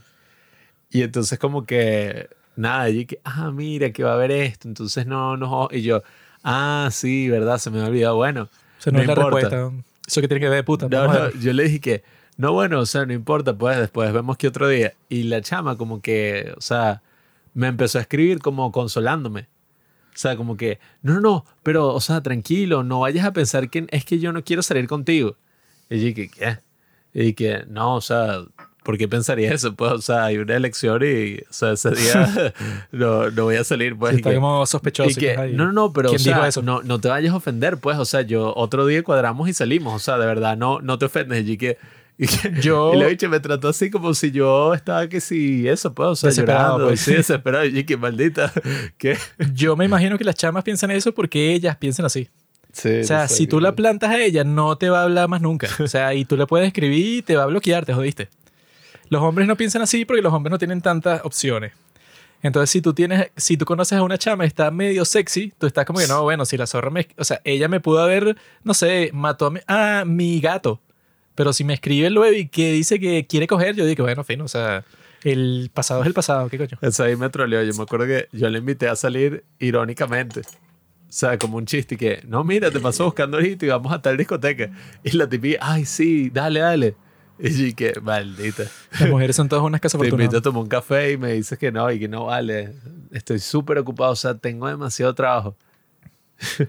Solo que yo digo, si alguna de esas zorras está escuchando esto, ese es el, el mensaje ese. pasado, Juan, que el odio contra la Si mujer. tú no comprendes que ahora la pelota está en tu cancha, eres idiota. O sea, es obvio. O sea, si ya yo hice todo, yo no voy a hacer, bueno, yo estoy como eso, como el de Singles Inferno, Juan Key. Yo no puedo dar todos los pasos porque así es un fastidio, así no es nada divertido. Tú también tienes que mostrar que, bueno, que quieres hacer. Y si no lo quieres hacer, bueno, no quieres. Pero la cuestión es esa, pues, o sea, no puedes pretender que no, bueno, ajá, yo te planteé la primera cita, pero vuélveme a invitar para ver si yo, ya, tú quién eres. Que eso, que eso es lo que yo siempre he pensado. Si tú te comportas así y te ves como Margot Robbie, yo diría que, bueno, ok, tiene sentido porque los tipos te van a perseguir, pase lo que pase. Pero si te ves como una muchachita cualquiera, bueno, tienes que aceptar lo que te toca. Y lo que te toca en este caso soy yo. Te lo diste. O sea, no hay mejor opción. O sea, Ryan Gosling no está pasándote mensajes por Instagram, estoy yo. Así que lo siento. El siguiente episodio es el, Eh. es el en 15 de Suzume, Ah, eso estuvo buena. que esa película, bueno, es bastante excitante porque es un tipo que, bueno, por las cosas del destino se transforma en una silla y resulta que esta colegiala sexy llamada Suzume se sienta en la silla durante toda la película. Y resulta que esa silla es un hombre, pero en forma de silla. Ese me gustó. Yo, No, y Eh, ese día yo no me sé. acuerdo que en ese capítulo, el mariquito este dijo que la trama original de Suzume es que Suzume era lesbiana con otra muchachita ahí, y eso, del Ah, colegio. verdad, sí. y yo cuando escuché esto, yo grité como Darth Vader en Star Wars 3. Yo dije, no, pues yo dije, no, eso hubiera sido la mejor película de la historia. El hentai así mainstream que ve todo el mundo al Esa mismo película tiempo. estuvo buena. Yo cuando la vi, bueno, no, no sé, no, no me concentré. Estaba ahí como en la mierda. Estaba excitado. pero ese me gustaría volverlo a ver. me excita. Luego tenemos bonus, toda la historia de Asia y Beef. Ah, bueno, es que Beef también fue una de las mejores series del año. O sea, Beef fue una tremenda serie. Y ahí nos volvimos locos porque, que, bueno, ok, vamos a hablar de Beef. Pero antes vamos a hablar de toda la historia de Asia. O sea, China, Japón, Corea, de dónde vino la cultura asiática, cómo se fundó. O sea, Es que esa es la cosa. Si tú quieres comprender qué es lo que pasa en Beef, que todo es sobre los estereotipos de Asia y tal, tienes que saber por qué las personas son como son. ahí sí nos drogamos. Ese estuvo fino porque era sobre eso, dando el contexto de toda la historia de Asia. Eh, así como, bueno, de una forma bastante resumida, con la ayuda de la comedia. Y fue fino porque esa serie, bueno, sí es súper intensa, pues. Y es así como que de todo lo que los gringos siempre están llorando todo el tiempo y que no, qué difícil es ser un asiático americano, porque te tienes que enfrentar al juicio de las demás personas y estás en un sitio que no te pertenece, pero al mismo tiempo si eres gringo, así como que todos esos conflictos, pero al, al mismo tiempo conflictos que no tienen nada que ver con eso, sino que simplemente, bueno, en el caso de los personajes que tienen el conflicto, el beef, que por eso se llama así, conflicto, pero en inglés, es así que, bueno, que los tipos en realidad tienen como que mil problemas psicológicos distintos y son unos malditos y, bueno, sienten tanta furia y la expresan de esa forma porque sus vidas son una mierda. Y lo interesante es ver qué tan mierda son y por qué, o sea, la vida de cada uno hasta que llegan ese momento que se conectan es una locura que los tipos, bueno, han estado atravesando todo tipo de traumas y se eso chocan en este conflicto, pero de una forma súper interesante y cada capítulo siempre tiene como que un mensaje al, al final así y que no, bueno, esto, eso, tratan de desarrollarte a los personajes para que tú al final y que, ah, no, bueno, yo comprendo que este tipo actúe de una forma tan errática, pero por su pasado. Sí, no, ese fue de las mejores series. Ese está en Netflix, ¿no? Sí. Esa es, bueno, de las mejores series del 2023. Y ahí ya era cuando se nos estaba agotando como la, sé, la emoción así y que vamos a sacar reels así súper producidos y grabados en Instagram. Pero no les estaba yendo muy bien y fui que, bueno, ya váyanse la mierda. vamos a sacar unos así coreanos. Pero bueno, tuvimos éxito, eso es lo importante. Esa serie estuvo fina y en ese tiempo la estaba viendo todo el mundo. O sea, todos y que no, Beef, la serie, bueno, Steven como las personas que nos siguen a nosotros son puros coreabús, puros obsesionados con Corea, como los personajes son coreanos. Eh, Steven Yeun es coreano y tiene toda la historia así y tal. Entonces todo el mundo le estaba viendo y bueno, como es de la perspectiva más gringa, como la otra serie que también conversamos, pero más tarde en el año, la de Exo Kitty, que fue una gran serie Ah, también. ah. Pero luego de esa vimos Crash Course in Romance con nuestras compañeras de Más que K-Drama, lo conversamos en el capítulo y tal, que Estuvo estuvo bastante chévere. Porque esa serie, bueno, como que al principio yo no la quería ver, me pasó algo parecido como con Behind Your Touch. Porque yo vi la trama y yo que no, es una señora que se enamora de un profesor de matemática que le está dando clases a su hija en la academia privada. Y yo estaba, bueno, o sea, no veo dónde está la diversión ahí. Que es rarísimo porque esa actriz es que sí, una de las mejores actrices que yo he visto, porque actúa en Secret Sunshine, que es, bueno, una de mis películas coreanas favoritas y es así la película más devastadora que puedes ver. E incluso ella ganó en Cannes, pues ganó mejor actriz, toda la cosa. Pero aquí actúa como una tipa así como de cuarenta y pico, no sé, casi 50, qué sé yo. Bueno, no estoy exagerando, como cuarenta y pico, que está así todo y que, ay, no, estoy enamorada del profesor y no, No, sé y qué es una hacer. Uh. comedia 100%. O Sí, sea, o sea, no hay nada de locura. drama. Y que, qué carajo, o sea, ver a esta tipa actuando así, bueno, fue una locura. A, a mí lo que me gustó sobre, sobre ese drama es que te muestra de frente toda la estupidez que es el sistema ese de educación de Corea del Sur. Ah, bueno, sí. Que eso, uno puede ver un documental de YouTube en donde te lo medio explica, pero no hay mucha profundidad porque tendrías que saber la historia, bueno, que sí, de cada una de las personas que va para esa escuela. O sea, no te profundizan tanto, sino que lo que te dicen cuando tú buscas un documental sobre el tema es que no, bueno, estos tipos mandan a sus hijos al colegio luego de las clases normales, van para una academia privada porque como hay tanta competencia tienen que seguir viendo clases, o sea, estudian todo el día. Pero en, en esta serie es raro porque te muestran eso, pero no como algo, eso, en los documentales te lo muestran desde el ángulo y que no, bueno, esta cosa es tan extraña, ¿no? O sea, qué loco que esto exista. O sea, te lo muestran como algo malo, como algo así como que existe por la cultura de la competencia que tienen, pero no tiene nada que ver con educación real. Así es como te lo suelen mostrar cuando tratan de verlo desde ese punto de vista de documental y tal. Pero en esta serie te lo ponen como si fuera que, ah, no, bueno, eso es algo completamente normal, o sea, no hay absolutamente nada de malo con que estos tipos literalmente, o sea, llegan de la escuela privada, que salen de ahí, no sé, como a las 7 de la noche, y llegan para su casa para reservar más clases o, para estudiar ellos por su cuenta. O sea, no hay tal cosa como que los tipos llegan y dicen, ah, bueno, ok, ya estudié. Ya cuando estoy aquí en mi casa, bueno, veo la serie, la película, o sea, ya no voy a estudiar más nada. O sea, casi que no estudio nunca en mi casa porque si paso todo el día viendo clases en el colegio, en la mañana y luego en la academia privada en la tarde, ya que voy a andar estudiando, o sea, ya estudié. Sino que en la serie te ponen y que no, o sea, te lo ponen como si fuera cualquier cosa en cualquier serie, pues, y que no, bueno, eso es normal. O sea, las personas en Corea del Sur hacen esto porque así funciona. Incluso al final, la serie te pone una cosa así que no, bueno, en realidad si tú te esfuerzas, al final si llegas para la universidad, que es lo, lo que tú quieres, o sea, si haces bien el examen y tal, y tienes éxito, al final llegas para la universidad y todo te, te va bien, pues, o sea, es cierto eso que te prometen, que si tú te esfuerzas tanto y pasas literalmente toda tu juventud estudiando como un burro, cuando llegues a la universidad todo eso te da frutos, o sea, ese es como que el mensaje de la serie. Sí, que además hay toda una subtrama y un conflicto y que parece que la, ella se copió. O sea, se copió en un examen de práctica. Y el remordimiento es tan grande que, o sea, ella está dispuesta a cagarle toda la vida a su amigo y a ella misma, porque ella, bueno, no respondió nada, o sea, lo, lo entregó en cero, o sea, en blanco. ella está dispuesta a hacer todo eso porque no, o sea, imagínate, si alguien hace trampa, o sea, eso es la India, o sea, que no sé si te acuerdas que querías meter a una tipa presa y que por hizo trampa en un examen Sí.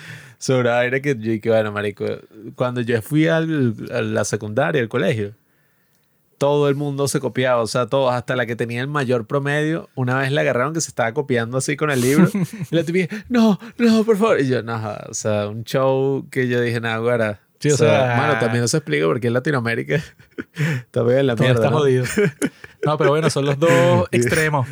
No te copies todo el tiempo, pero en el caso de ese personaje, como que te lo ponen y que no, es que ella está haciendo lo correcto. O sea, los malos son los tipos que no les importa copiarse, pero ella que está dispuesta a destruir toda su vida y la de su amigo, no importa, pues, o sea, ella sí tiene así como que el honor, ella simplemente está haciendo lo correcto. Cuando trata de delatar a su amigo, bueno, que el castigo es que te voten del colegio.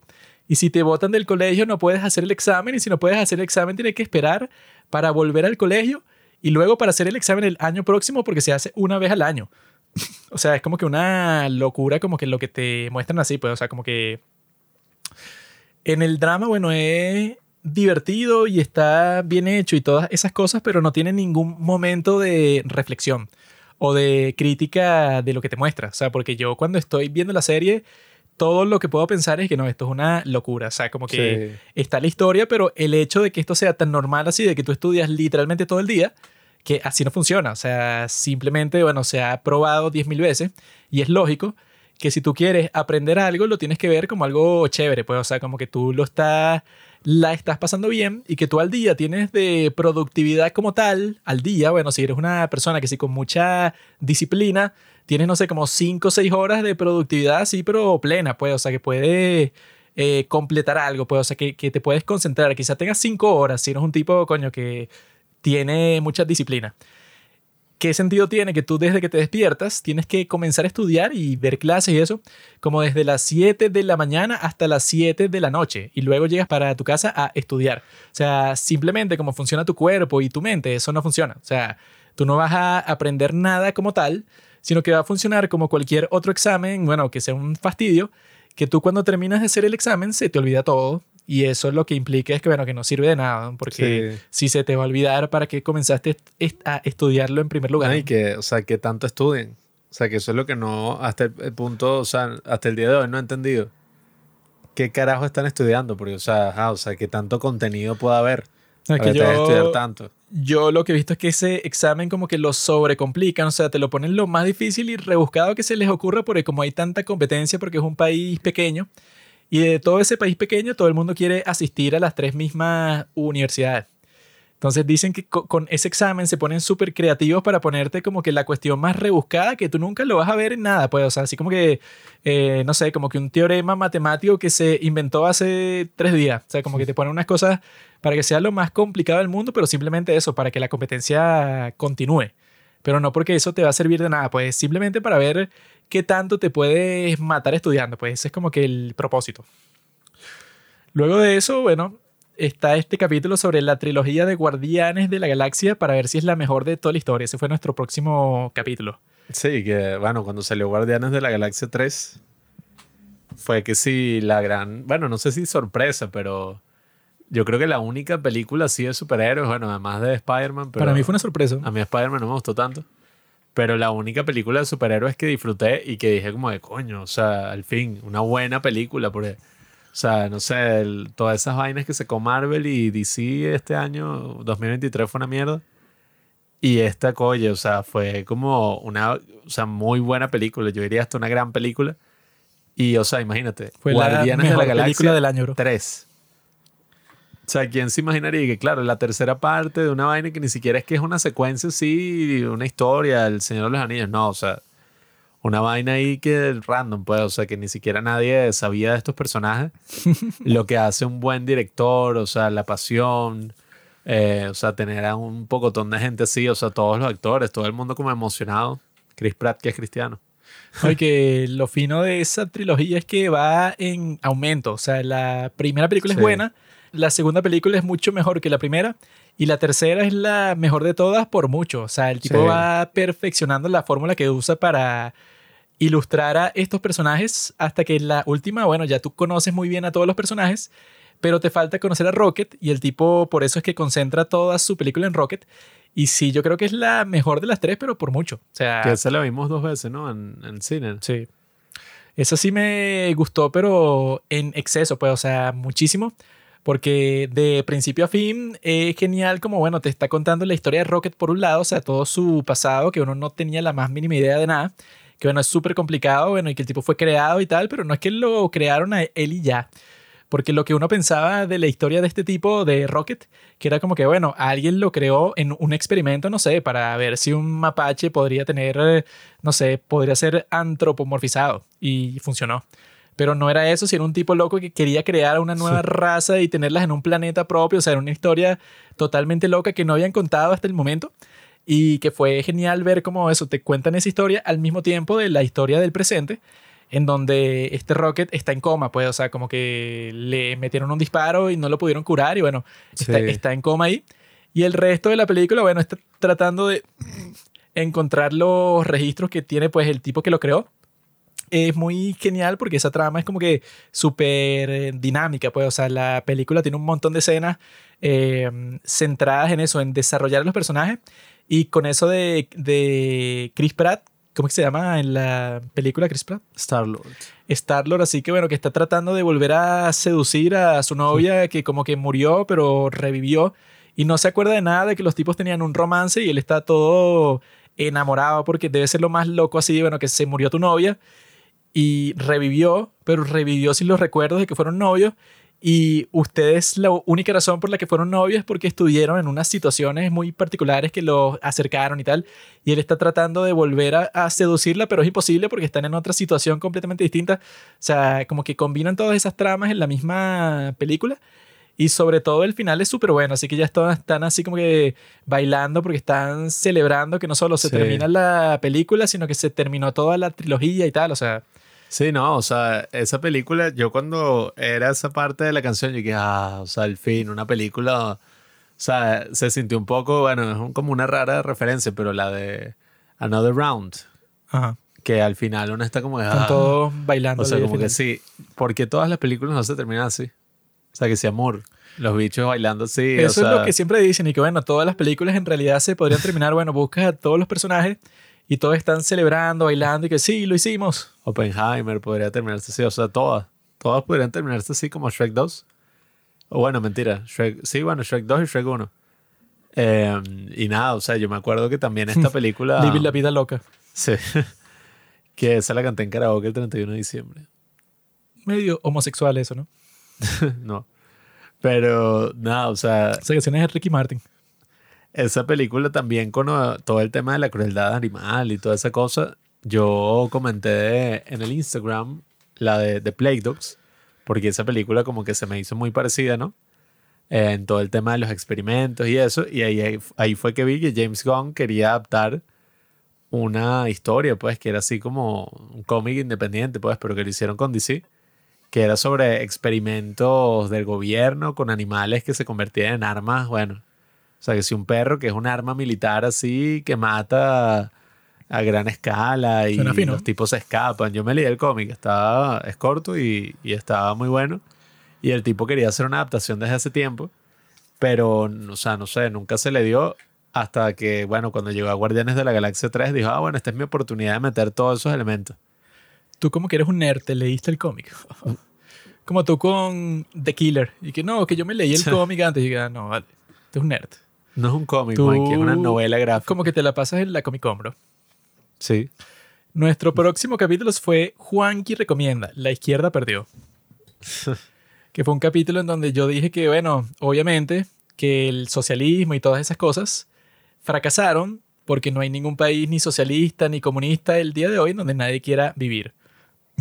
y simplemente que llegó un punto que tú puedes ver que la izquierda del día de hoy, la única cosa que los une, pues, o sea, la única cosa que tienen en común las, las personas de izquierda hoy como ya no existe la Unión Soviética, no pueden decir que son pro algo. O sea, no pueden decir, yo quiero que todos los países sean como este. Porque ya no hay ningún país así.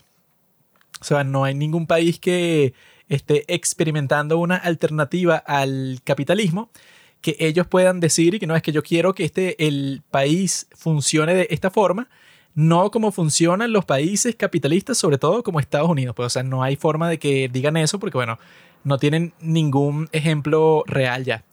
Entonces la única cosa que une a las personas de izquierda es que son anti-Estados Unidos. Entonces todas las cosas que pasen en los Estados Unidos, todos los intereses que tengan en el mundo, lo único que hacen las, las personas de izquierda es ponerse en contra, sin importar que eso tenga sentido con sus valores o algo, porque en realidad ya no tienen valores como, como si tenían antes, pues, o sea, cuando estaban en cierta competencia contra el capitalismo, pero como perdieron totalmente esa batalla contra el capitalismo, entonces ya no tienen nada que los una en pro, sino que tienen algo que los une en contra y eso es los Estados Unidos.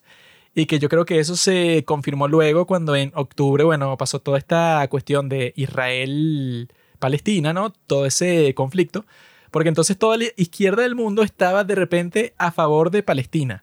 Sin importar que, bueno, que no tiene sentido que lo estés. Pues, o sea, si tú eres de izquierda y estás a favor de un, de un país, pues, o de un grupo de personas, que si tú eres mujer en Palestina te tratan como una mierda. Si tú eres gay también, o sea, si tú eres judío, si tú eres lo que sea, te tratan mal. O sea, es una sociedad completamente machista, teocrática, en donde todo el mundo sigue las leyes de una religión ahí. O sea, es como que un- una cosa que está completamente en contra, supuestamente, de tus valores de izquierda, pero como están en contra de los Estados Unidos, bueno, fino. Perfecto, o sea, los apoyas. Entonces, bueno, la profecía que yo hice como que se cumplió. Luego hay un en 15 sobre Hunger, la película esa tailandesa. Ah, esa también fue buena. Que esa es así como Whiplash en la cocina, más o menos. Y no sé, o sea, es tailandesa. Yo no había visto muchas así tailandesas más allá de más el fotógrafo. Ah, creí que ibas a decir el porno tailandés. No, ese, bueno, eso no son películas, son cortometrajes. Una película no, no aguanto, pues. Pero esta colla, o sea, estuvo muy buena y la pueden ver en Netflix si no la han visto. Y no sé, o sea, era- tenía como este estilo así súper cool, tal. Obviamente la película no es perfecta, pero tiene un estilo así como súper extravagante que las escenas donde cocinan son un show. O sea, al principio ah, está cocinando en un restaurante unos fideos, pero hay un momento donde cocina que si una vaca entera y es un drama y una cosa, o sea, eso está súper cool. O sea, eso es muy bueno. Está interesante esa idea. Whiplash en la cocina fue un buen concepto desde el principio y la película sí está cool, pues, y está en Netflix, así que aprovechen. El siguiente fue un bonus que es los peores y mejores finales de la historia de la televisión. Y aquí en las descripciones, bueno, yo nominé a Game of Thrones como el peor final y el de Dark, la serie alemana, como el mejor final, pero lo puse sin spoilers porque el idiota de este no lo ha visto. y él nominó a House of Cards con spoilers y a Sherlock, ¿verdad? O sea, a House of Cards y a Sherlock como los peores finales y a John Sheldon, John Sheldon como el mejor final. No, mentira. A Breaking Bad como el mejor final. Yo no sería ese, ahora sería eh, Daily Dose of Sunshine, Crash Course in... Ahora sería Duna, que tiene un gran final porque, coño, al final, bueno, no, no terminan juntos como en La La Land, pero Yo estoy ahí como, ajá, bueno, el de Breaking Bad obviamente que sí, pero también el de Better Call Saul, coño. Muy bueno. no puede ser mejor que el del Breaking Bad. No, el de Breaking Bad es perfecto. Y yo dije eso porque, bueno, el de Game of Thrones, bueno, cualquier persona que sepa de Game of Thrones sabe que eso fue la peor decepción luego de la guerra de Afganistán. Mm. Hicimos uno en 15, bueno, dos en 15, uno de La Sirenita y otro de Spider-Man Across the Spider-Verse. Ah, que ese día fue súper divertido, pero hicimos un reel que tampoco le fue muy bien. Hicimos el, como que el tráiler a Barbenheimer. Porque vimos dos películas el mismo día, pero fueron dos películas mucho mejores. La Sirenita y Spider-Man Across the Spider-Verse, o sea, la pasamos mucho mejor. Fuimos a ver eso, la mejor y la peor película en cartelera. Y, oye, ese día estuvo fino, o sea, y tener el reel así de eso fue súper cool. Lástima que, bueno, no le fue muy bien, pero nada, o sea, me acuerdo que, oye, primero fuimos a ver la de Spider-Man con nuestro padre, que, o sea, a ver, estuvo buena, un poco de sobrecarga, de, y, o sea, no sé, o sea, no sé si es que también yo, porque, bueno, la vimos en la primera fila y, bueno, se veía medio de la mierda y también tenía unos hijos de puta atrás que, coño, o sea... Yo nunca había querido matar a alguien en mi vida, pero coño, esos malditos, o sea, no se callaban, le pegaban al asiento, o sea, bueno, fue un infierno. Pero bueno, o sea, reconozco el Eso de Spider-Man tiene el peor final de toda la historia. Ah, bueno, sí, o sea, y se acaba muy en continuación. O sea, se tenía que haber terminado como media hora antes. Porque la broma, o sea, se quedó tan en continuación. O simplemente no hagas eso. Simplemente es una historia que no dependa porque, eh, sobre todo si te estás haciendo y que no, la animación y tal, y que en el día de hoy yo no creo que eso funcione. Porque ya las personas, bueno, eso, si fueron al cine, o sea, ya estás como que les estás pidiendo mucho a las personas que no, bueno, no solo fueron al cine, tienen que venir a ver la segunda parte de la misma historia el próximo año y que bueno, no es un pedido muy realista para las audiencias del día de hoy. No, y que también, coño, por lo de las huelgas de Hollywood, de los escritores, los actores, la película tengo entendido que la retrasaron para el 2025. Entonces es como coño, ajá, o ya cuando la vean no me voy a acordar de un carajo de la historia. Sí, o sea, pero bueno, dentro de todo, o sea, a mí me gustó mucho la animación ahí. Y en la noche fuimos a ver La Sirenita. Que coño, sí, o sea, una porquería, pero en todos los sentidos. Bueno, o sea, es que yo no entiendo. O sea, en general, todos esos remakes de Disney son una mierda. Pero entonces la gente se pone en esta paja de la guerra cultural y la cosa. Y entonces, y que no, qué locura. O sea, la sirenita que es negra, están cambiando a todos los personajes. Y que bueno, está bien. O sea, te puedes molestar por eso, pero en verdad, o sea, al final lo que le estás dando es publicidad y ya. O sea, y la gente la va a ir a ver por curiosidad como nosotros. La película más controversial de la Sí, o sea, pero en verdad, o sea, son películas de mierda, pues, o sea, es como lo de Blancanieves. ¿Quién carajo quisiera ir a ver una live action de Blancanieves? O sea, como que, ay, sí, o sea, es que me encanta Blancanieves, o sea, yo soy el fan porque sacaron una y le fue de la mierda en el cine cuando era con esta, ¿cómo es que se llama? La de Crepúsculo y la vaina. Eh, Kristen Stewart. Sacaron una con ella y bueno, o sea, la película fue X. Pero bueno, como ponen esta tipa así, toda woke y latina y no sé qué broma, ahora es, la película, bueno, más conversada del año. La más controversial. Esa y, y La Sirenita, Jiki, marico. Deja eso así, o sea, a nadie le importa. O sea, la son Sirenita negra. sí, o sea, que bueno, bueno, Disney también supo jugar sus cartas ahí, pero hizo todas esas bromas y que, ay, las niñitas así negras viendo el tráiler, o sea, se fue el She's black, el TikTok más falso del año. Sí, que no, o sea, no tuvo ningún sentido y que claro, nunca han visto a una negra en la televisión, pues, o sea, en las películas, o sea, jamás. No conocen a Oprah. Sí. la negra más famosa de la historia. Una vaina toda bizarra y la película una mierda, o sea, una mierda, pero coño, terrible. Fue mucho mejor el reel que unos bichos ahí, los padres del cine sacaron, pero que no mucha gente le dio like. Así que si escuchan esto, vayan like. Luego conversamos sobre dos dramas coreanos muy interesantes. Uno fue Black Knight y otro fue Exo Kitty. que ese de Black Knight no es como que muy. O sea, no, no se le pueden como que subrayar tantas cosas porque es un poco seco. es así como que no, del mundo post-apocalíptico y tal.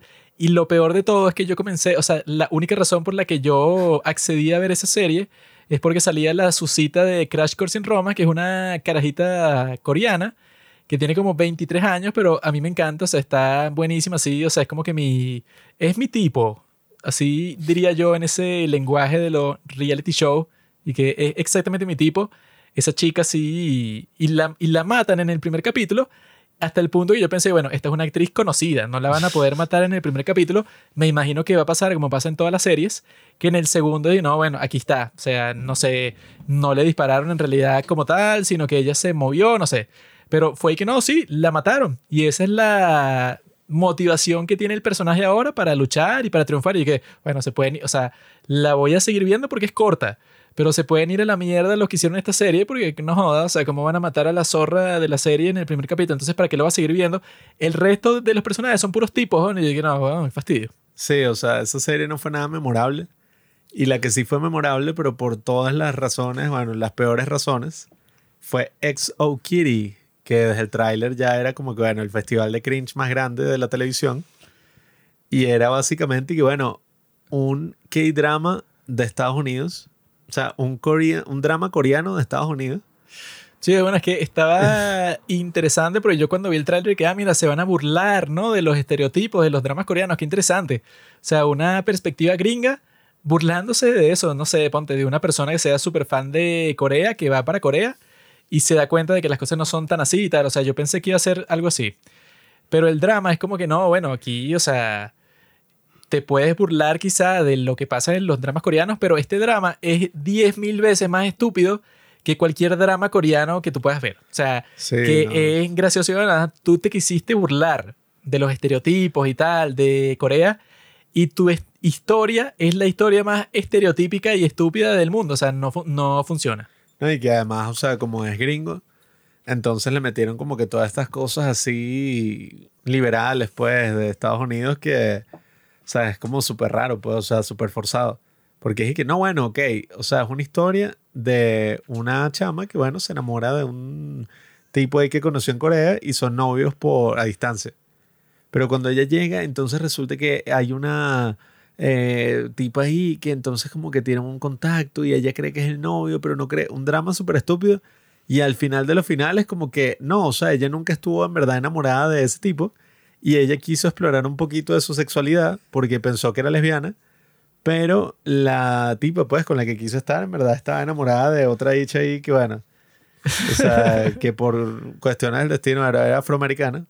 Era negra y no solo era negra, sino que era horrible. O sea, que yo lo que pensé es que, bueno, si tú quieres una cuestión de inclusión, quieres poner a una negra, bueno, si este personaje está locamente enamorado de esta negra que conoció, Qué ¿Qué te cuesta a ti poner una negra, pero que sea bellísima? O sea, que tú digas, ah, no, claro, se enamoró de ella porque, coño, o sea, la impresionó físicamente. Pero no, para clavarte el dedo en la llaga, ponen a la negra más fea que yo he visto en mi vida, como que para decirte, no, bueno, jódete, yo hago lo que, lo que yo quiera, así no tenga sentido. Que bueno, que es lo mismo, pues, o sea, con la protagonista, esa Kitty. Que eso fue lo que yo dije mil veces cuando grabamos ese episodio, que bueno, existe ser bonita, pues ella puede ser bonita, si yo me la encuentro por la calle, yo puedo decir, ay, ella es bonita. Pero si está en un show de televisión y es la protagonista, bueno, ella es tan bonita como para ser extra. O sea, ella puede ser un personaje terciario que ni habla. Ella puede estar en el fondo en la serie.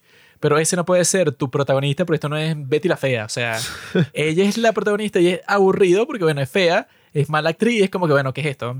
Normalmente, bueno, que eso es lo bueno que pasa en todos los dramas coreanos que no son woke, no son de izquierda, o sea, las personas de Corea están claras que, bueno, cualquier mujer que es protagonista de un drama, bueno, es la tipa más sucia, está más rica de toda la historia del mundo, como, bueno, Susie en Duna, que toda la serie, básicamente el mensaje de la serie es que qué rica está, ¿no? Está chévere. O sea, eso es como que todo, o sea, fue hecha exactamente para eso. Toda esa serie fue que, coño, está, o sea, está buenísima. Sí, o sea, mira, mira Duna fue como que, bueno, yo creo que vimos plano detalle de todas las partes de su cuerpo, o sea, de los pies, de las rodillas, de los muslos, de, o sea, así como que de todo, o sea, no faltó nada, o sea, el director era un sádico. Sí, Y es el mismo director que Crash Landing on You, o sea, yo no sabía que ese bicho era un pedófilo.